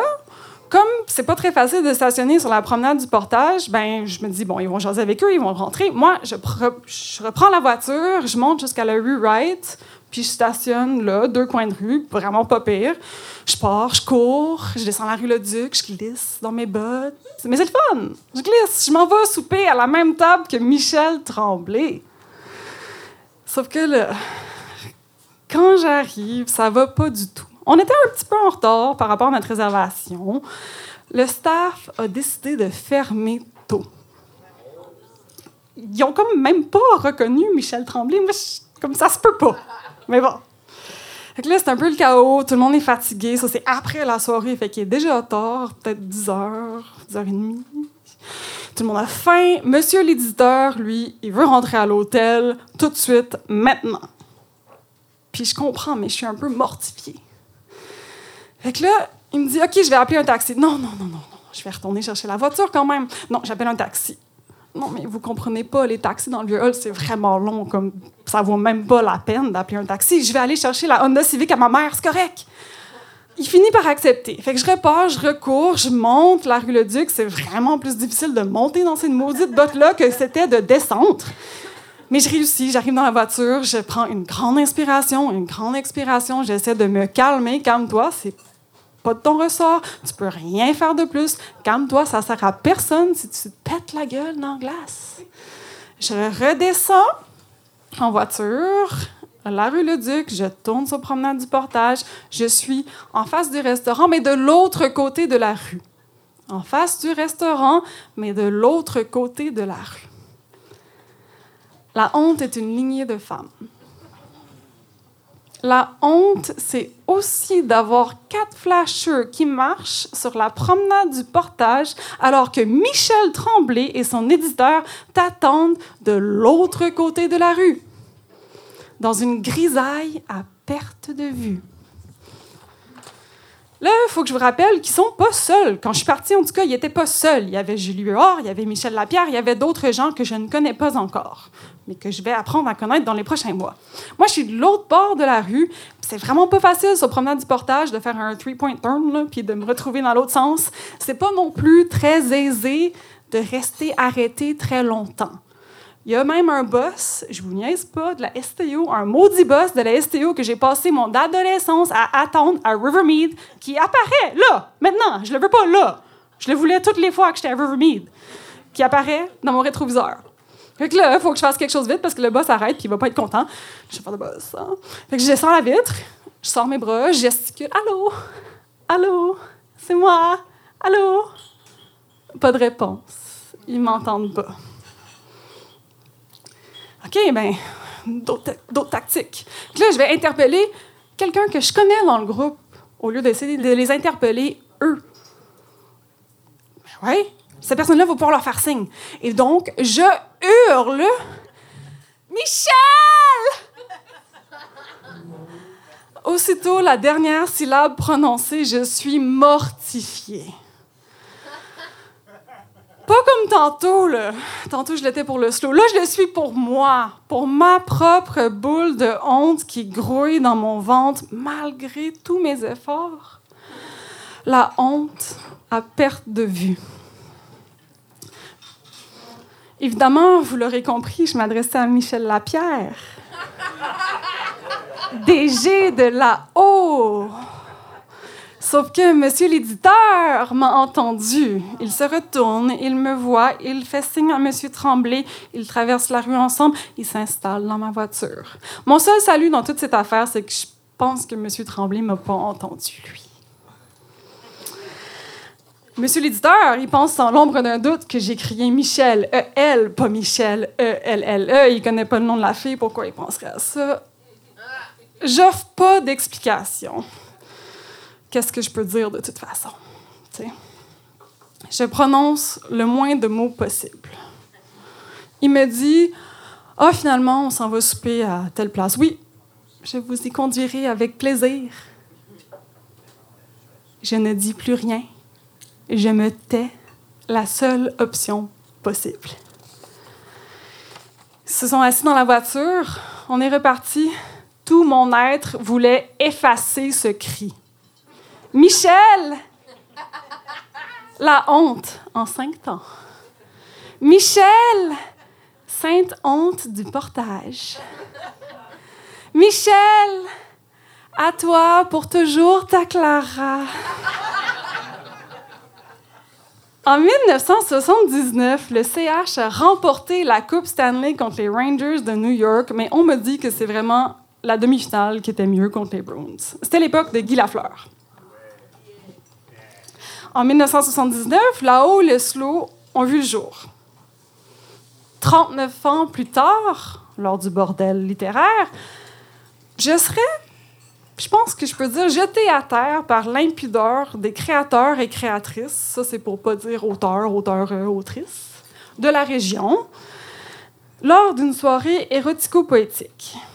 J'étais éblouie parce que je vous avoue que je savais pas que ça pouvait exister à Gatineau.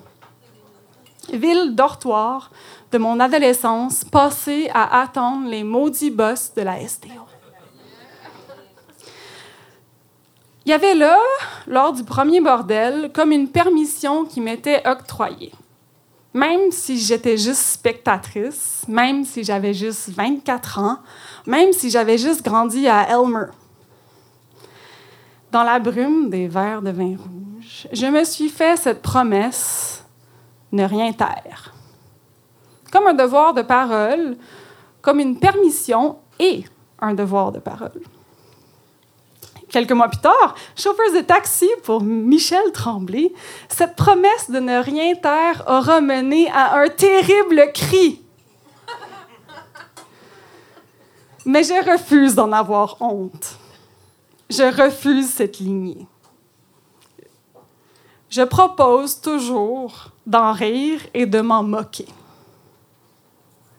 Pour celles et ceux que ça intéresse, c'est jeudi le premier match du CH dans la saison régulière. Mais je vous avoue que moi, je m'en fous.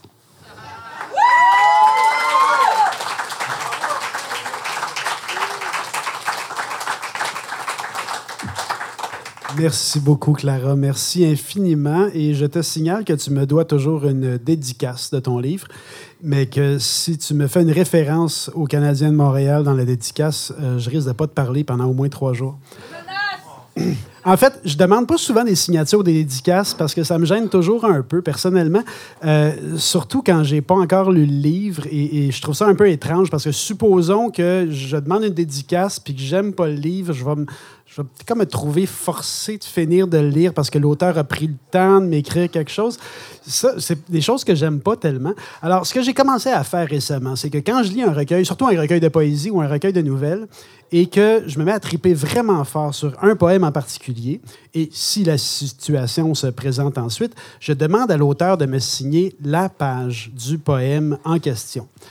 Honnêtement, c'est assez sympathique à faire. Euh, je l'ai fait à quelques reprises parce que ça interpelle l'auteur. Il y a un lecteur devant lui qui a vraiment trippé sur tel poème. Ça engage une conversation, une rencontre assez intéressante. Ça dépend. Si c'est le pire poème que le poète a honte d'avoir écrit, ça peut être. Ça reste intéressant. C'est juste malaisant un peu. Mais vous essayerez ça quand même. Mais en fait, le prochain auteur à monter sur scène, euh, je serais bien en peine de lui demander ça. Euh, parce que j'aurais envie probablement de lui faire signer 9 pages sur 10 d'à peu près tous les recueils qu'il a écrits. Euh, il y a même, même si c'est quelqu'un d'une grande patience, euh, je pense qu'il finirait par me trouver lourd. Alors, Guy Jean, Guy Jean est quelqu'un qui a le don de la transmission. Il transmet la pensée, transmet le savoir, mais aussi transmettre des émotions. Et la colère. Oui, c'est vrai, il transmet la colère parfois. Mais il transmet aussi des émotions dont on ignorait qu'on pouvait les nommer. Euh, Guy a publié une dizaine de recueils de poésie, a traduit et publié euh, deux recueils. Ses poèmes ont été publiés dans diverses euh, anthologies. Il a reçu de nombreux prix, reconnaissance, temple de la renommée du Verse Fest et tout, et tout, et tout. ses plus récents recueils publiés, une autre fois déjà, aux Écrits des Forges, L'obscurité a neigé, aux éditions Neige Galerie, Fossile qui gisent en mes rêves, chez Personnage, et Demeurer à l'antenne parce qu'il y a d'autres projets en cours. Je vous prie d'accueillir avec moi l'inénarrable Guy Jean.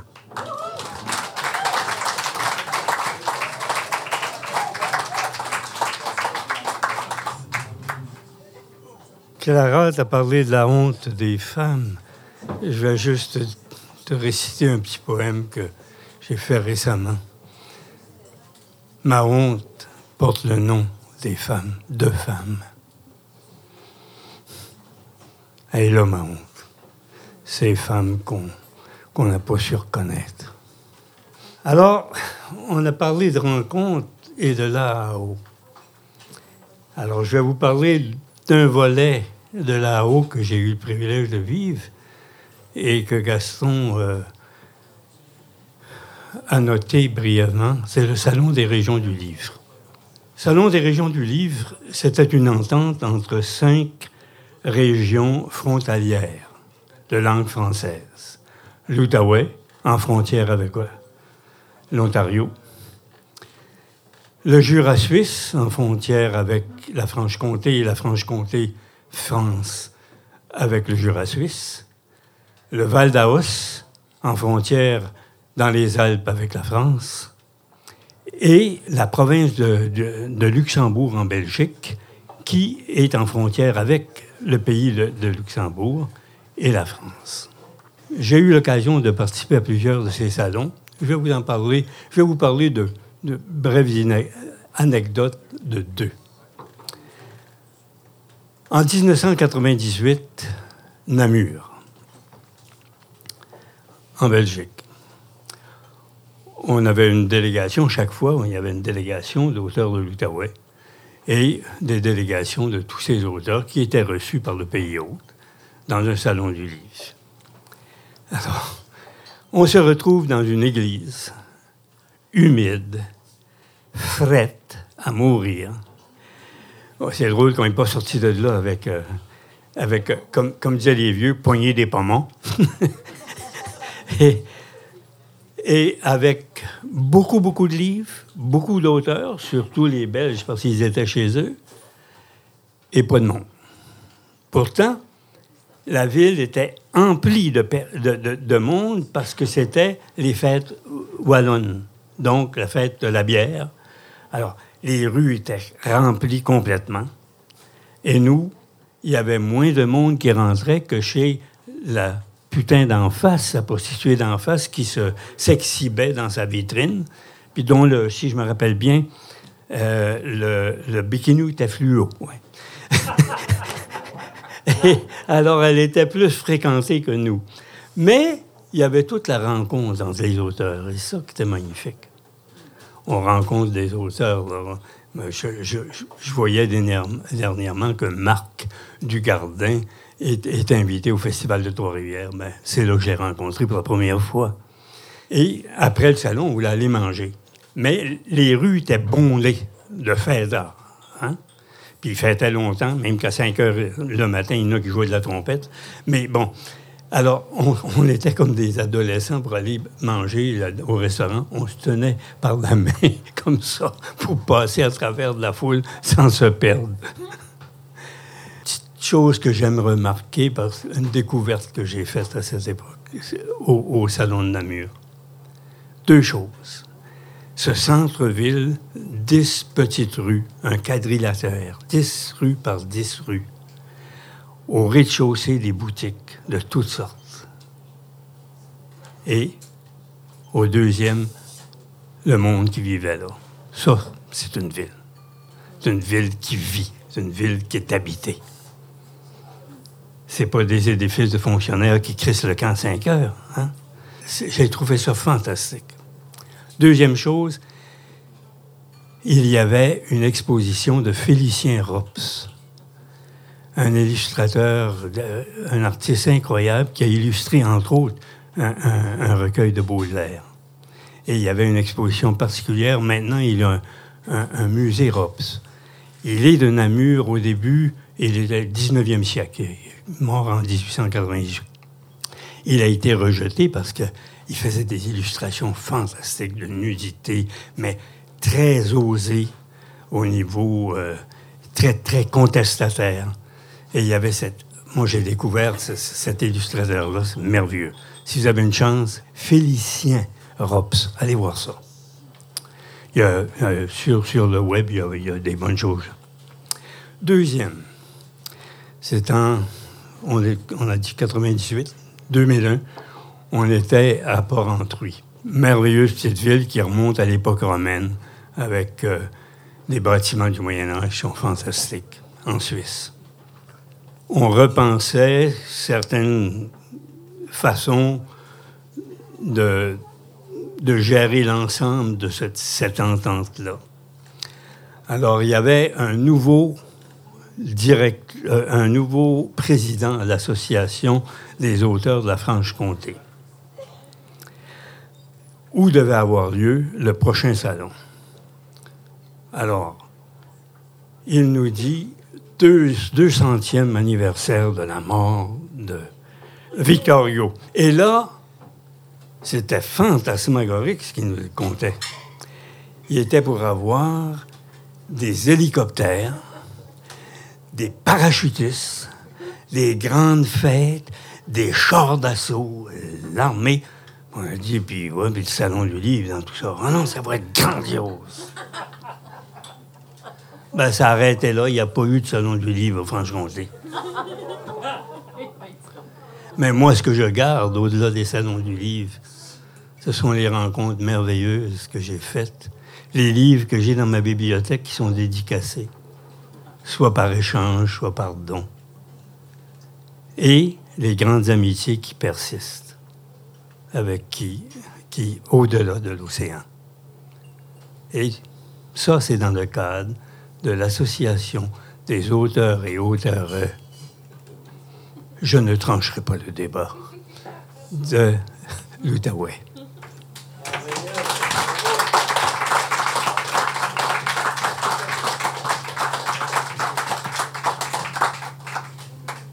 Merci infiniment, Guy. J'aime cet homme d'amour. Euh, merci d'exister. Pour terminer cette soirée, parce que oui, j'annonce le dernier récit de la soirée, je vais vous présenter Julie Huard. Euh, Guy nous a présenté, nous a amené sur le terrain des rencontres folles que peuvent générer l'association et sur le chemin plus ou moins rassurant, euh, un peu rassurant ou pas, de constater qu'on peut toujours rencontrer plus craqué que soi. Euh, quand même, des parachutistes, c'est assez intense.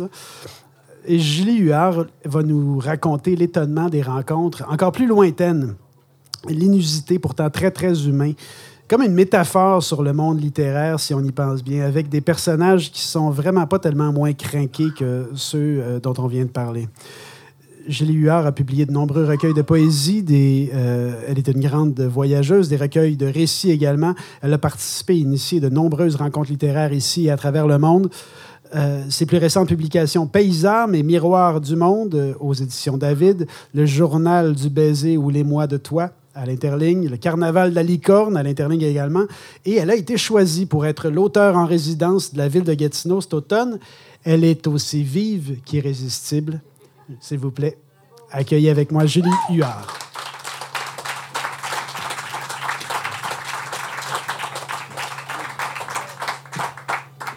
Alors, j'ai pas de papier parce qu'il paraît que fallait pas apporter de papier. Donc, je vais me fier à ma mémoire, à mon cœur. Oui. J'aurais pu vous parler de l'intérieur de l'association parce que j'ai bossé pendant je sais pas combien d'années au CA de l'association, souper littéraire, euh, co-direction de recueil collectif, euh, euh, euh, salon des régions du livre, enfin, toutes ces années. Mais la seule chose que je dirais de l'interne de l'association, c'est que grâce à l'association, on se connaît. Vous êtes ici, je suis ici, et je pense que sans l'association, on ne se connaîtrait pas. Si je vous regarde, Guy, on a travaillé ensemble, Gaston, Lise, Gaëtan, Josué, Geneviève. C'est tout grâce à l'association qu'on est ensemble, puis ça, c'est le plus grand cadeau d'un 40e anniversaire pour moi. L'histoire que j'ai choisi de vous raconter ce soir en est une de rencontre, puisque c'est le thème de cette soirée, la rencontre, en est une de rencontre euh, insolite et improbable. Comme celle qu'on peut faire dans une association aussi, parce que dans une association, il y a des illustres personnages, comme dans la vie. Il y a des égaux, gros, moyens, petits, minuscules. Il y a des illustres inconnus aussi, comme dans la vie, et comme dans le merveilleux monde du voyage qui ne me quitte pas, comme vous le savez. Et c'est une maladie de laquelle je ne veux pas guérir. Donc, j'ai décidé ce soir de vous amener en voyage en Inde, dans une petite parcelle de l'Inde qui s'appelle le Sikkim, dont j'avais jamais entendu parler de, de ma vie avant que le Club Aventure m'y envoie pour faire une job de photo et une job de, de, circuit exploratoire, en fait. Il, voulait ouvrir un circuit au Sikkim. Et puis, il, il envoyait quelqu'un pour voir, bon, comment se comporte euh, euh, l'agence qui nous reçoit. Est-ce qu'ils font bouillir l'eau pendant 12 minutes avant de nous la servir? Euh, comment le trekking se passe? Parce que c'est un trekking de cinq jours dont il est question. Alors, c'est une job de vérification de tout ça et surtout d'aller faire des photos du circuit. Donc, quelle chance, quel privilège. C'est moi qui ai été choisi pour faire ça. Donc, évidemment que je dis oui et je pars sans avoir l'idée que dans ce même voyage, dans cette même semaine, je ferai la rencontre d'illustres personnages autant que d'illustres inconnus.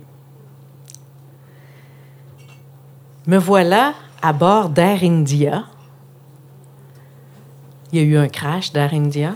J'étais là quelques années après, dans ce même avion-là, le cœur battant, parce que c'est un peu, c'est un peu énervant de prendre même, cette même ligne-là. Toronto-Delhi.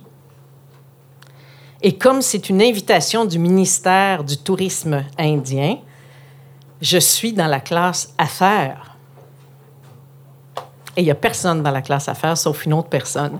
Alors moi, je commence mon voyage. Écoute, je m'en vais en trek, là. C'est que je suis fatiguée. On va, voler pendant 14 heures. Ça fait que la, la classe affaires est libre. Ça fait que je me prends des couvertes, des oreillers, puis je me couche à terre.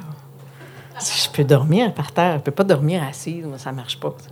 Fait que là, l'hôtesse indienne qui arrive, Oh, no, no, no, no, no, you cannot do that. You cannot do that, madam, madam, madam. Please, please sit, please sit. No, no, no, no, no, no, I want to sleep, I want to sleep. Do you have problem? No, no, no, no, no, I have no problem. J'ai dormi.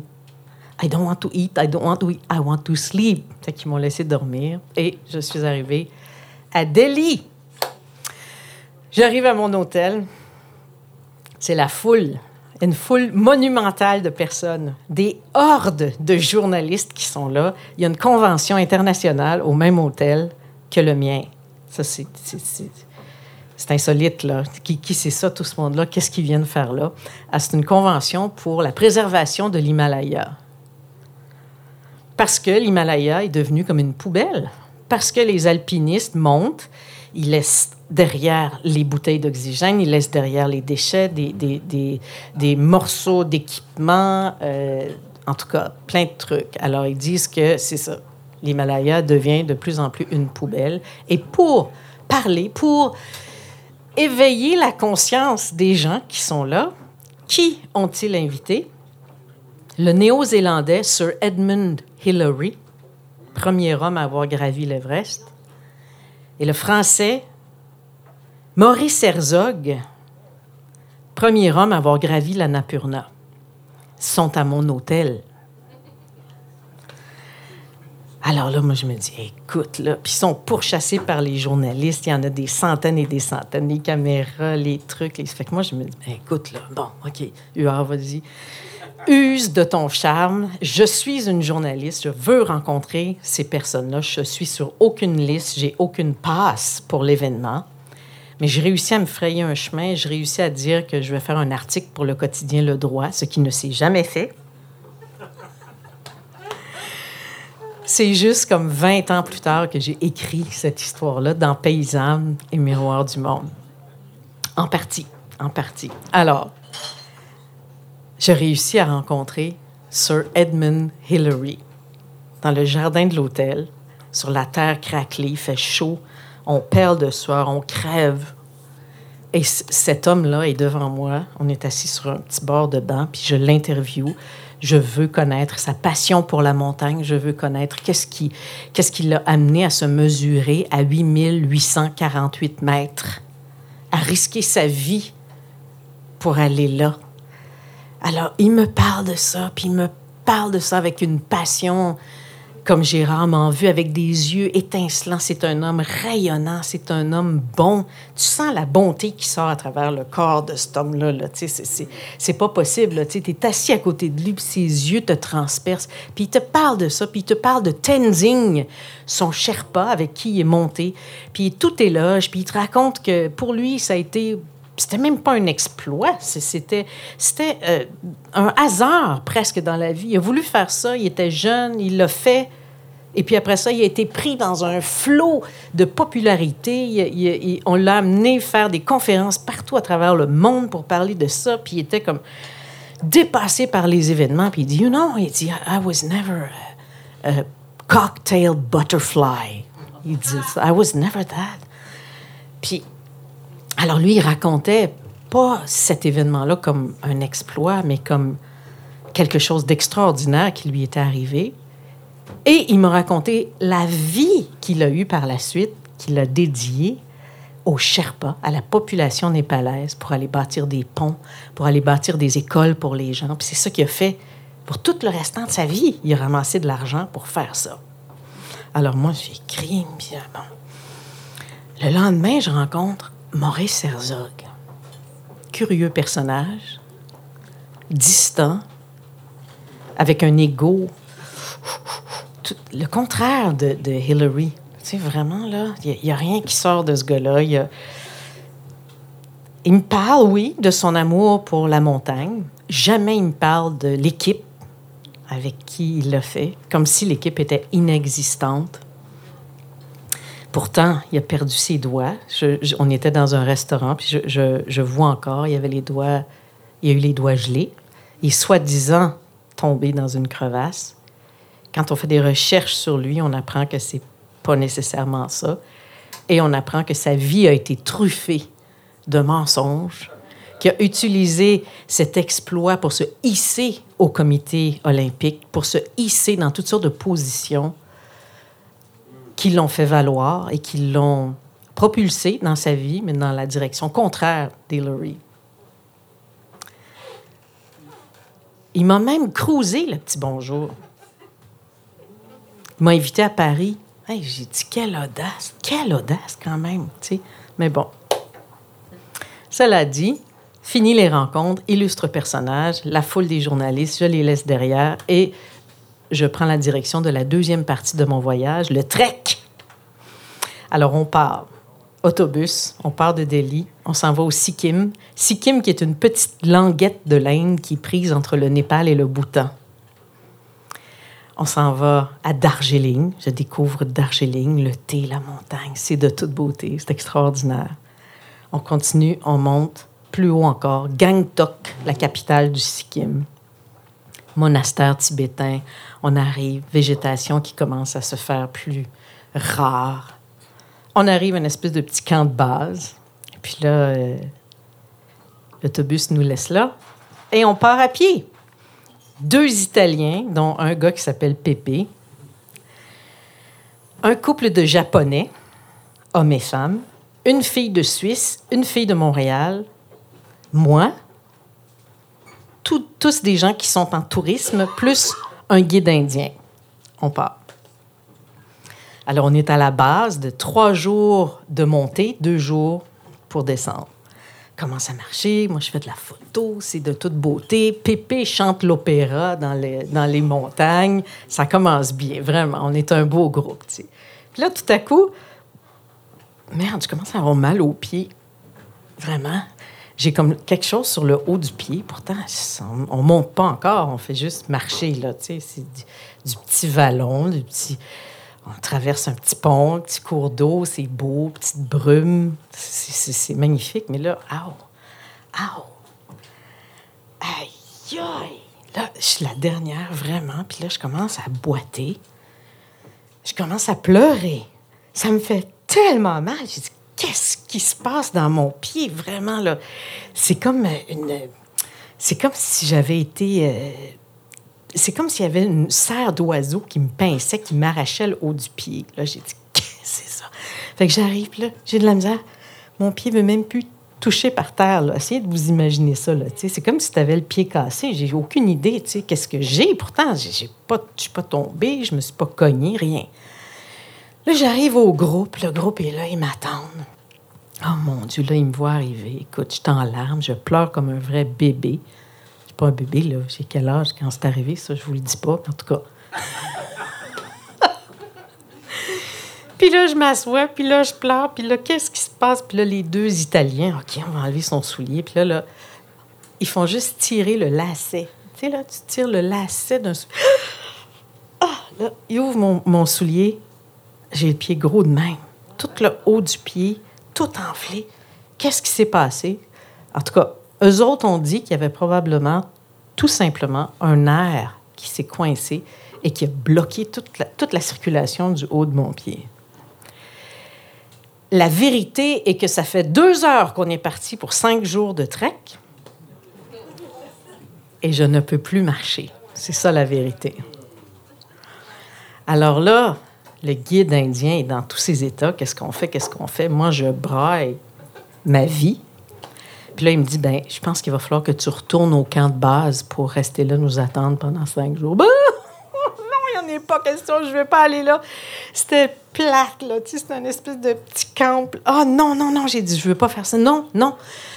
Hey, j'ai pas traversé le monde pour ne pas aller avec vous autres, là, c'est pas vrai, ça se peut pas. Non, non, je m'en vais pas au camp de base. Trouvez-moi un yak. Je vais monter à dos d'animal. Trouvez-moi un yak. Il y en a ici. Ah, ben oui, OK. Fait que là, il part. Le guide part en avant de nous autres avec l'intention d'aller trouver un yak pour moi. Hey. Pendant ce temps-là, les deux Italiens et le Japonais me montent. Chacun leur tour. Je monte sur leur dos. Et il faut avancer un peu. Il faut quand même avancer, procéder. Ben, me monte. OK, là. Il y a des esprits mal tournés ici, là. Bon. Eh, Seigneur! OK. Je monte sur leur dos. D'accord? D'accord. Alors là, là, sérieusement, là, ils suent comme des cochons. Vraiment. Parce que là, là, là, ça commence vraiment à monter. C'est, là, c'est plus juste de la petite marche. Là. C'est de la roche, puis là, ça monte. Fait que là, écoute, je suis quand même pas... euh, tu sais, je pèse pas euh, 102 livres, moi, là. là tu sais, je suis quand même forte, puis...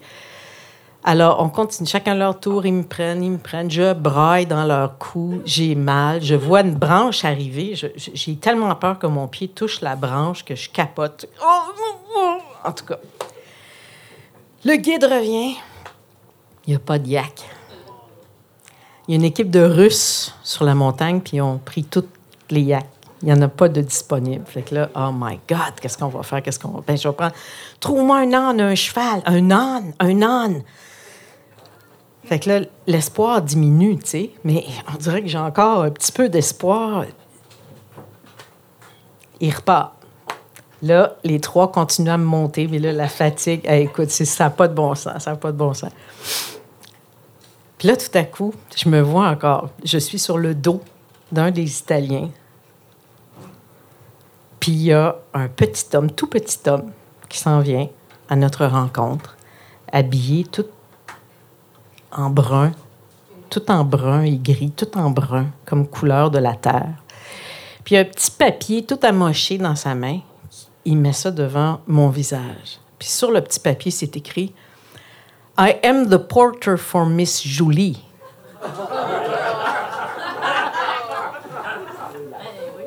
Là, j'ai dit, ben non, c'est pas vrai. Un âne ou un cheval, puis c'est un homme qui arrive.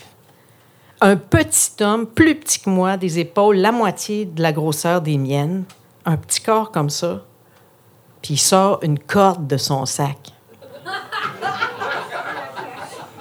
C'est vrai, là. Une corde. Puis là, il met la corde sur son front, puis là, il me fait signe de mettre la corde en dessous de mes fesses. Là, j'ai dit, c'est pas vrai, ça, hey, c'est pas vrai, ça se peut pas. Puis là, on commence. Mais là, c'est tellement pas confortable, ça fait tellement mal, vous pouvez pas vous imaginer. Vous pouvez pas vous imaginer la corde, là, qui fend les fesses.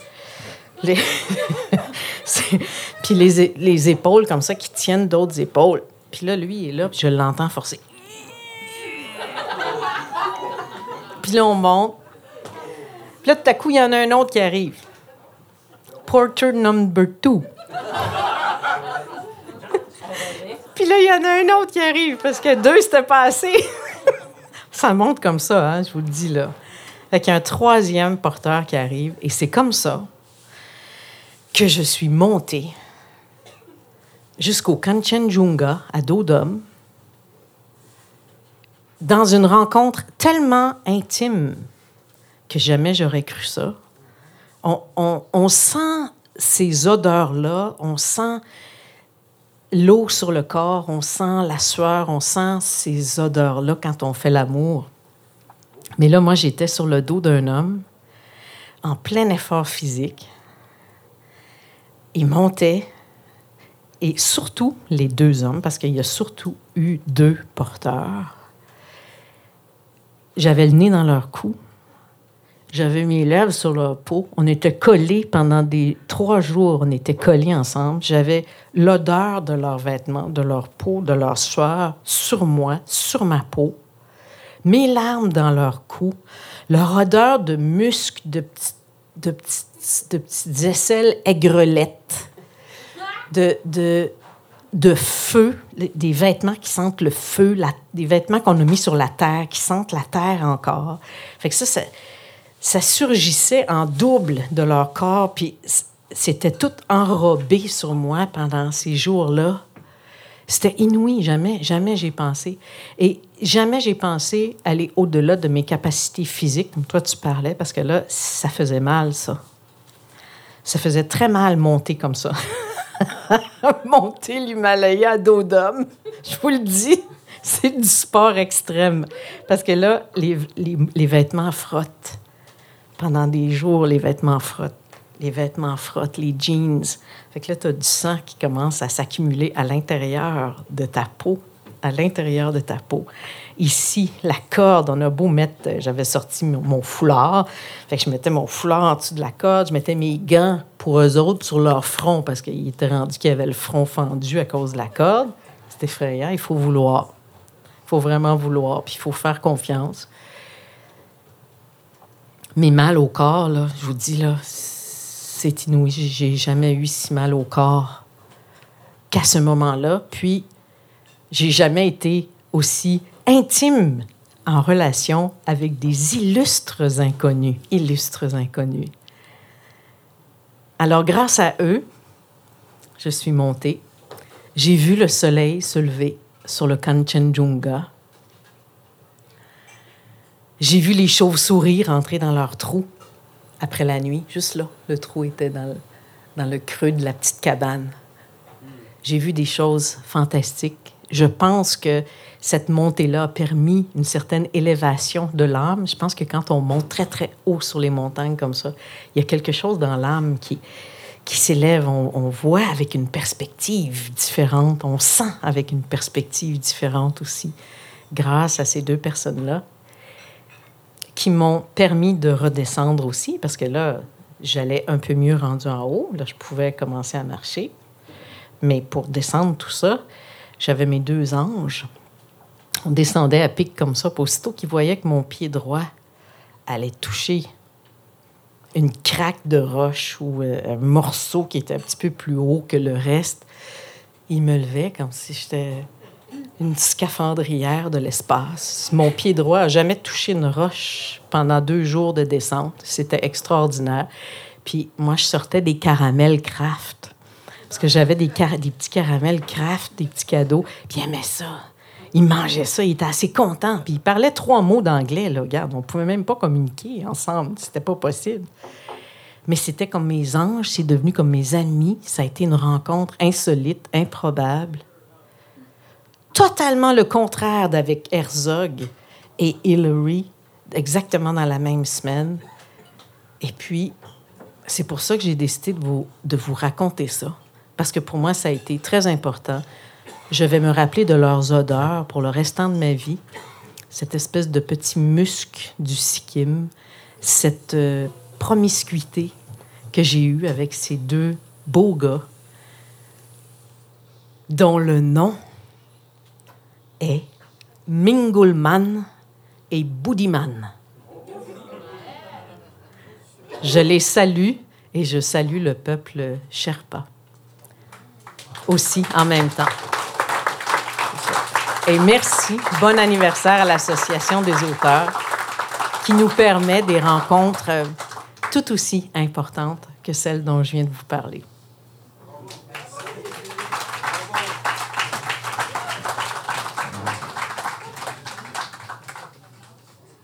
Merci infiniment. Vous, avez- admettrez que ça, ça racontait aussi euh, métaphoriquement un peu notre rapport au livre. Il y a des grands chefs-d'œuvre euh, reconnus qui forcent l'admiration, d'autres supposés chefs-d'œuvre qui nous dé- déçoivent énormément, mais quand on se lance dans le vide, dans l'inconnu, ça nous permet parfois de rencontrer des livres qui, euh, qui ont une notoriété beaucoup plus timide, mais qui nous transportent littéralement. Euh, le malaise, le malaise s'est éclairci depuis tout à l'heure. Il y a une présidente dans la salle. Avant de conclure, avant de conclure, elle va vous dire quelques mots, s'il vous plaît. Ben, salut tout le monde. C'est la première fois que je prends parole en tant que présidente en avant des membres. Euh, présidente du conseil d'administration de l'Association des auteurs et auteurs de l'Outaouais. Hein? Parce qu'on n'arrive pas en bulldozer, on décriste pas tout ce qu'il y a d'installé. Moi, je dis autrice avec ma gang de chums, mais je trouve que c'est pas un grand effort de dire auteur hein, pour qui c'est important, puis je trouve que l'inverse peut aussi. Euh, je vous remercie de m'accueillir puis euh, d'aussi accepter. Euh, je suis une petite jeune. Moi, je me rappelle euh, d'une petite fille enceinte euh, de 25 ans au Café des artistes de la Petite Nation. Au Théâtre des Quatre Sœurs, il y avait un café. Puis c'était une soirée où il y avait euh, des gens qui montraient c'était quoi le slam parce que c'était pas encore connu. Puis euh, moi, j'avais écrit un texte extrêmement maladroit sur la liberté. euh, entre deux muffins, puis deux conceptions de bébé. Puis, puis j'étais allée là, puis j'avais amené mes lunettes de soleil parce que je m'étais dit, si t'es gêné, mets tes lunettes de soleil, tu vas moins voir le monde qui te gêne. Puis j'avais amené mes lunettes de soleil, puis j'avais fait mon texte, ma petite femme, petit bout de femme qui fait son texte à la liberté. Puis il y avait un, un gars là qui s'appelle Pierre Cadieux, qui a parti la Ligue de slam de l'Outaouais, puis qui est venu me voir. Puis il a dit T'es qui, toi? Qu'est-ce que tu fais ici? T'es qui? T'as-tu le goût de venir faire du slam? Du quoi? Du quoi? De la jam? Je comprenais pas c'était quoi. J'avais jamais entendu parler de ça. J'étais bien maladroite, mais j'étais frondeuse, puis j'étais j'étais une petite crise. Fait que je me suis dit Ben oui, pourquoi pas? Puis euh, ça a duré, euh, c'est ça, toute l'année où ce que j'allais faire mes textes avec le cœur qui tremble, puis avec, euh, avec des... Nicole, elle s'en rappelle. Puis je vois des visages ici qui étaient là, puis qui m'ont cueilli comme un petit bout de chou dans son chou, un peu maladroite, un peu irrévérencieuse, un peu choquée puis, euh, puis qui me donnait beaucoup d'amour. Puis moi, ce que je trouve qu'il y a ici euh, en Outaouais, c'est l'intergénérationnel. Puis je me suis promenée beaucoup au Québec actuellement, puis j'ai pas vu ça ailleurs. J'ai pas vu ça ailleurs. Ailleurs, c'est beaucoup des clochers, puis c'est des églises, puis c'est tout le monde a sa façon de faire, puis chacun réinvente, puis il veut rien savoir de ce qui s'est passé avant. Puis après, ben, Pierre Cadieux, puis Christiane, que je salue, qui est en haut, puis qui doit nous envoyer un bec soufflé. Après Pierre Cadieux, puis Christiane, ben il y a eu euh, Gaston, puis Jacqueline, qui m'ont pris la tout croche. La, tout croche, mais je le dis, je le dis avec amour. Ben, j'étais tout croche, mais pour moi, j'étais pas si pire que ça parce qu'il y avait bien du monde qui venait me voir, puis qui voulait être mon ami, puis qui trouvait ça bon que je faisais. Puis j'ai Gaston puis Jacqueline, puis qui me trouvaient bonne avec mes bébés, puis ma, ma vie rock and roll, puis qui m'ont offert de l'aide, puis du soutien, puis qui m'acceptaient comme j'étais. Puis euh, Gaston qui était dans l'association, puis euh, que, ben, que je vais tout le temps m'en rappeler. Puis, tu sais, j'en parle pas tout le temps, mais moi, je suis une fille, OK, je suis pas fiable pour Saint-Saëns, mais... Ah, si, je suis loyale. Je suis loyale, là. Tu peux venir me revoir dans six ans, puis je vais me rappeler de ton visage. Peut-être pas de ton nom. Peut-être je te dois 20 piastres. Mais je vais me rappeler de toi. Puis je me rappelle de vous. Puis là, ben en ce moment, j'ai Guy. Ben, puis j'ai Guy Perrault aussi, qui est pas là à soir, avant d'aller à Guy là, c'est le dessert, toi. J'ai Guy Perrault, puis je faisais un projet jeune volontaire. Fallait bien que j'essaye de monnayer cette espèce de talent bizarre, là, espèce de fille qui était pas capable de garder ses jobs deux semaines, mais qui avait une espèce de feu incroyable, puis qui avait une détermination, puis qui avait un amour de la culture, puis qui, qui avait une culture générale un peu broche à foin, parce que ma mère, elle me donnait la culture qu'elle a eu re- reçue d'un centre d'accueil, parce que c'est une petite fille de centre d'accueil qui m'a eu à 17 ans. Puis mon papa, c'était un trappeur, puis un gars qui sautait ses trains, puis qui volait dans les jardins. On fait ce qu'on peut avec qu'est-ce qu'on a. Puis, fait que là, j'ai Guy Perrault qui m'a pris comme parrain pour un projet jeune volontaire. Puis j'étais là, je suis pas sûre ce que je fais. Fais juste me parrainer, tu poseras des questions tout à l'heure. Puis là, t'avais Guy Perrault qui était là comme un chef qui me parraine. Puis grâce à ça, j'ai pu subvenir à mes besoins avec ce projet-là. Puis, puis là, ben, j'ai 37 ans. Ça fait euh, 12 ans, 11 ans que je fais ça. Euh, j'ai passé à travers euh, des montagnes, des tempêtes. Des, j'ai pas été beaucoup présente aussi parce qu'on va se le dire, une maman monoparentale, ça va pas voir beaucoup de spectacles, mais ça veut pas dire que ça lit pas puis ça regarde pas ce que les gens font. Puis moi, le souvenir que j'ai, c'est c'est juste un souvenir positif d'avoir été porté par des gens qui n'avaient pas nécessairement partagé mon vécu, mais qui étaient capables de reconnaître que j'avais quelque chose à dire, quelque chose à donner. Puis euh, c'est ma reconnaissance que j'ai envie d'exprimer ce soir. Puis ma reconnaissance aussi à Guy Jean, qui est rendu en équipe avec moi en ce moment pour me parrainer, puis qui m'a quand même dit ben voyons donc, t'as pas besoin de le dire à tout le monde, t'es capable de faire ça tout seul, le, Colin. Puis qui, qui, qui, a ma dignité à cœur, puis que je, je, remercie pour ça, puis qui va me donner des conseils parce que je suis sanguine, puis je suis impulsive, puis... Mais, toutefois, je crois que je... Ben, je crois, j'en suis persuadée, que je prends cette présidence-là avec malad, maladresse, mais avec une détermination sans borne, puis avec une envie de reconnaître ce métier-là que je pratique depuis dix ans, que je me suis promenée en France, puis au Québec, puis partout, puis que j'ai lu vos livres, puis j'ai regardé votre travail, puis je vous ai écouté pour vrai.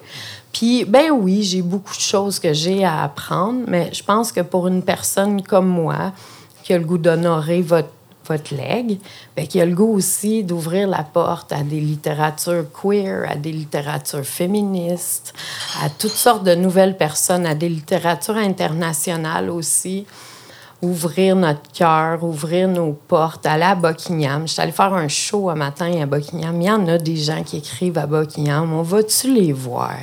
On va-tu faire des shows à Buckingham? On va-tu faire des shows à Elmer? On va-tu parler aux autres? On sort-tu dehors? On va-tu à l'école Notre-Dame avec les petits kits de Gavroche là, qui ont la moitié de, de deux possibles ensemble, mais mélangés, puis qui ont envie d'entendre des auteurs, puis qui ont envie de voir des personnes âgées partager, puis qui ont envie de ça. Moi, je, suis un peu broche à foin, mais si une affaire que je suis capable de faire, c'est rassembler des gens, puis honorer, les, honorer le cœur de tout le monde. Fait qu'on va faire ça ensemble. Puis je vous invite à venir me voir. Puis je vous invite aussi à me partager votre expérience parce que de l'ego, j'en ai des fois, là, quand quelqu'un me dit quoi faire, ça me tape ses nerfs. Là. Mais mais, mais de l'accueil, j'en ai aussi. Puis j'ai envie que vous veniez me parler, puis j'ai envie qu'on amène ça plus haut, en gardant le leg des autres, puis en amenant la fraîcheur de la jeunesse. Parce que Colin, c'est le fun aussi. Fait qu'on se mélange-tu, puis on s'aime-tu, puis on, on y va. Let's go. Merci.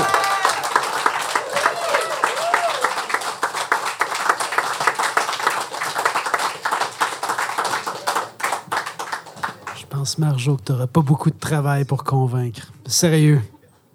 On a juste envie de ça. L'association, c'est n'est pas vraiment une coquille. L'important, c'est ses membres. Ceux des débuts, ceux qui l'ont fait vivre, ceux qui l'ont fait survivre aussi. Et dans le but de se rencontrer, dans le but de vous rencontrer, dans le but de rencontrer de l'ailleurs. Alors, membre auteur, membre auteureux, membre autrice ou comme moi, membre ami, euh, ou alors juste, des gens de l'Outaouais et d'ailleurs qui ont envie de découvrir la lecture, la rencontre, euh, l'association, elle est à vous. Alors j'aimerais remercier en terminant l'association elle-même, son vice-président, Louis-Antoine Blanchette, Lise Caro, qui m'ont aidé beaucoup à l'organisation, Guy Jean pour ses précieux conseils, Michel Lapierre, l'instigatrice de cette soirée. On t'aime infiniment, Michel. Un gros merci à Transistor Média, Marie-Hélène Frenette-Assad, Boris Prou, l'inénarrable JF No, mesdames et messieurs. Merci au Troquet, encore une fois. Simon, K.O. et Joffnel au service, merci beaucoup. Et je termine en vous souhaitant des rencontres qui valent la peine de se transformer en récits et des récits qui valent la peine d'être racontés à ceux et celles que vous rencontrez. Je m'appelle Jean-Fred, je vous dis bonjour, bonsoir, salut.